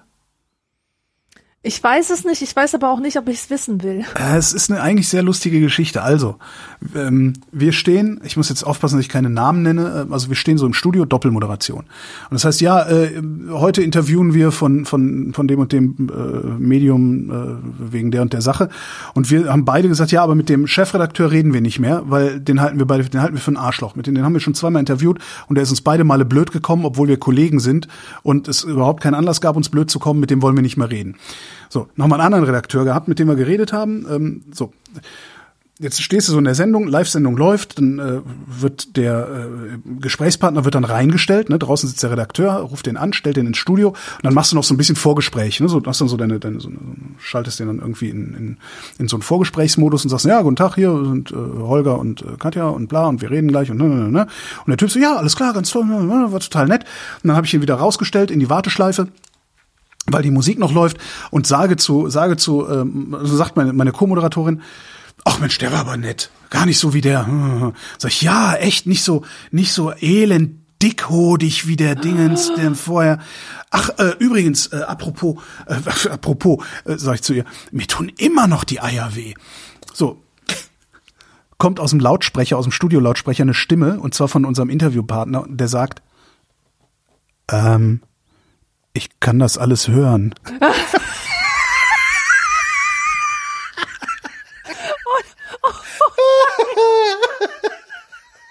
Und dann habe ich den, Klassiker. dann habe ich den größten Fehler meines beruflichen Lebens gemacht. Ich habe zu dem Typen gesagt, in zehn Sekunden geht's los, bleiben Sie bitte hinterher dran. Ich erkläre Ihnen das dann schnell, nicht, dass Sie einen falschen Eindruck kriegen. Und das ärgert mich bis heute, dass ich das gemacht Oh. habe. Ich hätte die, ich hätte einfach die Schnauze halten sollen und sagen, sollen, oh, das, Entschuldigung. Dann hätte Ja. der, der Typ hätte sein Leben lang immer sich gefragt, wenn im Radio Musik läuft, was machen die Moderatoren gerade, während die Musik läuft? Was machen die da gerade? Und das, die Chance, das ist so, ey, das ärgert, das wird mich in 100 Jahren, naja, in 50 Jahren wird mich das noch ärgern. Ehrlich. Mann, ich kann das alles hören.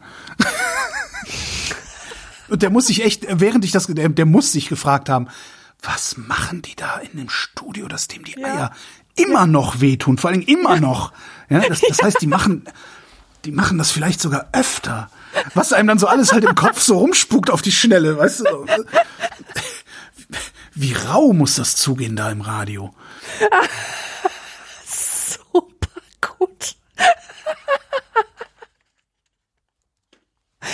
Oh man. Silvio fragt, wie steht ihr zur förmlichen Anrede, wie sie in Deutschland weit verbreitet ist? Meint es die sehr geehrte Damen und Herren? Sehr geehrte Anrede, Damen und Herren, oder? ja, Sie auch, ne? Also äh, Ed Holger, also an mich äh, explizit gerichtet, findest du die Distanz, die sich durch Siezen aufbaut, immer noch gut? Anscheinend habe ich das in der Sendung von 2014 mal gesagt. Nein, finde ich nicht, das geht mir auf den Sack. Siezerei geht mir auf den Sack. Mittlerweile geht mir das richtig auf den Geist, weil nämlich ich feststellen muss, auch ein Social Media Phänomen. Es gibt Menschen, die bestehen darauf, gesiezt zu werden. Ja, Und äh, äh, so, es, äh, natürlich sieze ich Menschen, die mir fremd sind, die, die vielleicht älter sind als ich oder an, einen anderen gesellschaftlichen Status haben als ich oder so. Ich, aber eigentlich fände ich es viel besser, wenn wir duzen würden. Wenn wir so ein You hätten, wie, wie, wie in der englischsprachigen Welt. also ich empfehle allen den Text in der Dudes-Falle von Max Gold. in diesem Text steht wunderbar beschrieben, was das Problem mit diesem allgegenwärtigen Duzen ist. Okay. Mehr will ich dazu nicht sagen. Also- Meine persönliche Haltung zum Siezen ist, äh, also ich finde Siezen in Social Media absolut abartig. Das gibt, das ist so onkelhaft. Es- Dieses ja, so- Siezonkel nee, ist auch so, immer. Ja, da, da hast du dich jetzt aber vertan. Ah, ich kann mich gar nicht daran erinnern, dass wir uns duzen. Das ist ja halt auch immer so ein, ja, das ist immer so, so, so ein, ja. Es, es ist halt immer so ein, so ein, so, ich weise dir jetzt deinen Platz zu, Freundchen. Genau, genau. So. Und genauso daneben finde ich es, wenn man in der Medienbranche sich sieht. Ja, das ist halt mein Problem. Ich mache mein Leben lang arbeite ich in der Medienbranche und ich bin es nicht gewohnt, Leute zu siezen. Ja, Darum duze genau. ich immer alle und ja, und manchmal ist es halt das, Manchmal kommt ja ein Siezmensch äh, und und gibt dir irgendwie äh, he gives you shit, Nee, weißt du? noch nicht weil, weil das- du ihn weil du ihn äh, geduzt hast, also ist mir schon mal passiert. Und das, da war ich dann auch so, hallo, wir sind doch hier in Medien und Kultur. What's wrong? Nee, aber selbst, selbst, dass mir jemand, also selbst Shit hat mir noch niemand gegeben. Also meistens frage ich, wenn es irgendwie, duzen wir uns eigentlich oder siezen wir uns, weil mit den meisten, die meisten Fremden, mit denen ich spreche, mit denen spreche ich aus beruflichen Gründen. Und das auch, um das zu veröffentlichen. Da frage ich dann ganz gerne, duzen wir uns oder siezen wir uns? Und häufig ist es halt auch so, dass ich, weiß ich nicht, wenn ich den, wenn ich den, äh, wenn ich einen Institutsdirektor eines Helmholtz-Instituts interviewe, den duze ich halt nicht. Ja. Ja. So, also das, das ist halt einfach, der, der ist Ja, halt. ich bin mir auch sicher, dass viele Menschen sich privat duzen in der Interviewsituation im Studio Oh, sich dann siezen ja. oder im Fernsehen. Oh ja, sehr schönes Ding. Kennst du die ähm, Sendung Alles in Butter von WDR 5? Natürlich. Die natürlich. duzen sich. Die duzen sich. Äh, Wenn das Ja. Mikrofon aus ist, duzen die sich. Und neulich haben sie sich verraten. Und das war, das war sehr, sehr cool. Und zwar, ähm, die, die meisten dieser Sendungen sind voraufgezeichnet. Ja? Also es ist keine Live-Sendung samstags, sondern die sind voraufgezeichnet. Und ähm, irgendwie, äh, ich weiß nicht, diese Frau, die da moderiert, fragte irgendwas, äh, Helmut Gothe antwortete irgendwas und dann war auch noch Sigrid Müller, die diese Produkttesterin, war glaube ich auch noch im Studio und irgendwie hat Gothe sich ver verfaselt oder verhaspelt und dann hat die Regie irgendwas gesagt, was man nicht gehört hat, dann hat aber die Moderatorin gesagt, ah, äh, ja, okay, ja, okay. Und meinte dann, äh, ja, und du, äh, Helmut, du setzt noch mal an und dann ich und so. Und, und dann haben die sich geduzt und dann haben sie das Stück noch mal aufgezeichnet äh, und sich dabei gesiezt. Und das war im Podcast. Oh, oh und Gott, zwar, und zwar, die haben den Podcast zu früh veröffentlicht. Ich dachte so, oh, ach, was ist denn hier? Ah, das ist ja cool, ist ja schon Mittwochs, haben die, die Deppen haben das schon Mittwochs veröffentlicht. Zack, runterlad. Dann habe ich mir das runtergeladen und habe das gehört und dachte, wow, interessant. und dann haben die das wahrscheinlich Und dann haben die gelöscht das aber ganz schnell wieder, ja, ganz schnell ausgetauscht. Aber ich habe Mhm. den Mitschnitt gesichert. Ah, Aber das, das ist äh, äh, und das fand ich ein bisschen enttäuschend, ehrlich gesagt, weil ich finde, ich das da finde ich das wirklich affig, wenn das Leute sind, die seit vielen Jahren eine Sendung zusammen machen, dass sie dann so ein ja äh, Herr Gothe, ja Frau äh, äh, Dingens, das das äh, ich finde das affig. Was soll denn das? Und ich finde auch Duzen überhaupt als Medienansprache. Du hörst die Vrindheit, ja? Grauenhaft. Das ist wirklich, das ist, das ist so 90er Jahre schmerbäuchiger äh, Hörfunkberater-Sprech. Ja, die, Ja. die Hörsituation, da ist man ja alleine, ähm, das hört man ja für sich alleine. Äh, darum ist die Ansprache du ganz besonders wichtig und es ist auch immer ganz gut, das, dann so zugewandt zu sprechen und die Leute auch da abzuholen, wo sie stehen, wo ich dann auch mal mir gedacht habe, woher weißt du Arschloch eigentlich, wo ich stehe, wenn du mich übers Radio ansprichst? Nur weil es neun Uhr morgens ist, heißt das noch lange nicht, dass ich gerade aufgestanden bin, du Fatzke. Das so und dieses dieses dieses Duzen im Hörfunk oder auch im im auch bei Ikea, ja. Äh, furchtbar. Dann wenn ihr unbedingt, wenn ihr nicht sie sagen wollt, dann jetzt doch einfach. Ja. Ihr hört die Vrindheit. Ja, Irzen. Es, wo ist das Da- Problem? Genau. Duzen, du hörst die Vrindheit. Weißt du, das ist auch so eine Sache, die mich in den Schulklassen immer so aufregt, weil die Lehrer heutzutage, Hm. Lehrerinnen, die sagen ja zu den Kindern, also die stehen vor der Klasse, okay? Stell dir die Situation vor. Ja. Lehrer steht vor der Klasse und sagt, so, jetzt nimmst du dein Heft heraus, Ja. schlägst es auf und dein Buch auf der Seite 20, da machst du jetzt die Aufgabe. Also, also verstehst Der, du? der, der steht vor 20 spricht- Leuten und sagt, Genau. Und sagt du. das ganz ist ja nicht genau. zu fassen. Ja, und das ist jetzt gerade eine Mode und jeder, jede wird dir sagen, das ist so, weil die Kinder fühlen sich dann persönlich angesprochen. Ja, das aber die Quatsch. sind, die sind super irritiert dann, wenn ich komme, ich komme in die Klasse und ich irze sie Ja. und ich, äh, äh, mit Verlaub, ich halte das für Blödsinn, dass die Kinder sich Das dann ist- besser angesprochen fühlen. ja, ich find's auch Das- völlig bescheuert und Banane. Du sprichst doch eine Gruppe an, die sollen doch vor allen Dingen alle das Gleiche machen und nicht, also das, Ja, das, das exakt. ist, das, das ist, äh, nee. Also da hat sich irgend, das, ist Quatsch, das passiert nicht. Das, das, Das hat sich irgendein Pädagoge ausgedacht. das kann ich mir nicht vorstellen. Pädagogen sind nicht so dumm. Ja, doch. Wahrscheinlich war es irgendjemand in der Kultusbürokratie, äh, der oder die sowieso keine Ahnung. Also das ist doch nicht. Nee. Da muss ich, ich muss mal die Kinder fragen, ob das bei denen auch so ist, nicht auszuhalten. Ja, fragst du mal. Aber das tut mir, das tut Also, mir körperlich weh, darüber nachzudenken. Ja, ja, mir geht's genauso. Aber du es wird, ich, ich weiß, dass es Leute gibt, bestimmt auch in der Hörerschaft, die den Lehrerberuf ergriffen haben und die genau das praktizieren Würde- ich und würde mich mir auch weigern. sagen werden, dass es schön ist. Ich würde mich weigern, das zu tun. Aber gut, ich bin halt auch alt. Haben Sie, haben Sie euch eigentlich, also uns haben Sie dann, äh, ich war auf dem Gymnasium, ab der Oberstufe war es eigentlich Usus, die Schülerschaft zu siezen. ja. Vorname das, und Sie. Wir, Holger? wir wurden auch gesehen. Holger, Sie, äh, und das war, das haben dann unsere Lehrer auch mit, mit uns abgesprochen. Also wir haben uns halt alle duzen lassen von denen, weil das war halt auch so, ja, ey, Entschuldigung, Herr Wagner, aber äh, ich habe schon in der sechsten Klasse bei Ihnen Unterricht gehabt. Jetzt, jetzt was soll denn jetzt der Quatsch? Aber Ja. äh, das war, das war irgendwie so, äh, wie, wie heißt das denn? Initiationsritus. Nee, Nein, wie, das wie war heißt das denn? Common Sense. Nee, wie heißt denn das auf Deutsch? Was, äh, wie, das war, äh, ähm, ähm, ähm, ähm, ähm, das so, war, äh, das war Usus. Comment war das. Usus, genau. Wie heißt es denn auf Deutsch? Usus, äh, Comment.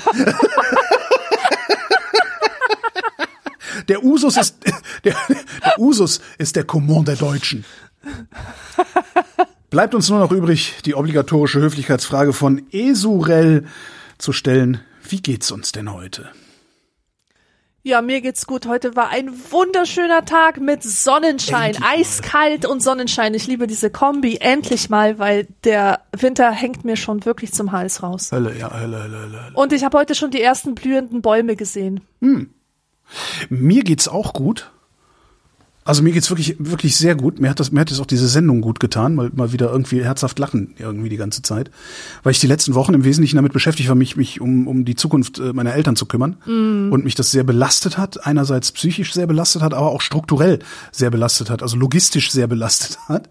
Äh, Und ich dann auch noch heute, ähm, ja, ne, also heute dann äh, wirklich die, genau heute am Aufzeichnungstag die Lungenärztin mir äh, vor ein paar Stunden gesagt hat, ja, äh, also ihr Asthma, das haben wir im Griff. Sehen Sie hier, da Lungenfunktion und so, das, Sie nehmen jetzt weiter dieses Asthmaspray bis zum St. Nimmerleinstag. Aber äh, darüber die äh, chronische Bronchitis, äh, das äh, kriegen wir jetzt nicht mehr. Das ist jetzt so. Und chronische Ja, Bronchitis heißt nichts anderes als COPD, äh, also chronisch obstruktive Atemwegserkrankung. Die ist unheilbar bis jetzt. Ähm, es kann sein, dass es in zehn Jahren anders aussieht, dass sie dann zumindest aufhaltbar ist, aber äh, ja, man kann dagegen anarbeiten, man kann ne, den, den, den Körper dagegen trainieren sozusagen. Ähm, darum bin ich einigermaßen zuversichtlich, dass ich jetzt nicht in zehn Jahren mit so einem so, so einem Hacken Porsche mit Sauerstoffflaschen hinter mir herziehe oder sowas. Ähm, damit rechne ich jetzt nicht, aber das war halt auch so. Also ich bin jetzt nicht besorgt, aber geil finde ich es halt auch nicht und äh, ja, Mir, mir geht's jetzt gut und diese Sendung äh, trägt äh, ihren Anteil daran, beziehungsweise du Sehr trägst deinen Anteil daran, weil Das ohne dich gäbe es diese. Sendung nicht. Was eine Schleimerei, ne? Ja. Ist, Ja, auch, ist eigentlich ich auch nicht, auch nicht Usus, auch nicht Usus bei uns. Alexandra Tobor, vielen Dank. Ach so, muss ich jetzt auch was sagen? Kannst du lassen. Eigentlich, eigentlich schon, gell? Aber ja, es ich wäre professioneller Wert. eine- Und eine eigentlich ist, es auch, eigentlich ist es auch Usus hier bei uns. Äh, Blockade. Ja. Dagegen gibt's ein homöopathisches, dagegen gibt's ein homöopathisches Mittel. Tatsächlich, es gibt ein homöopathisches Mittel, das heißt Murus berlinensis. Und kann, hast du Latein gehabt in der Schule? Nein, ich hatte Äh, auch Fra- Französisch. Französisch. La, Lemur? Lamur? Die Mauer. Ich kann kein Murus, Französisch. Murus, Ah, Lamur. Murus. Berlinensis, äh, genau, Murus Berlinensis, Berliner Mauer. Äh, es gibt ein homöopathisches Mittel, das ist hochpotenzierte, also so stark verdünnte Berliner Mauer, dass kein Molekül von der Berliner Mauer mehr in dem Wasser drin ist. Und dieses homöopathische Mittel hilft unter anderem gegen. Blockaden. Danke für die Aufmerksamkeit.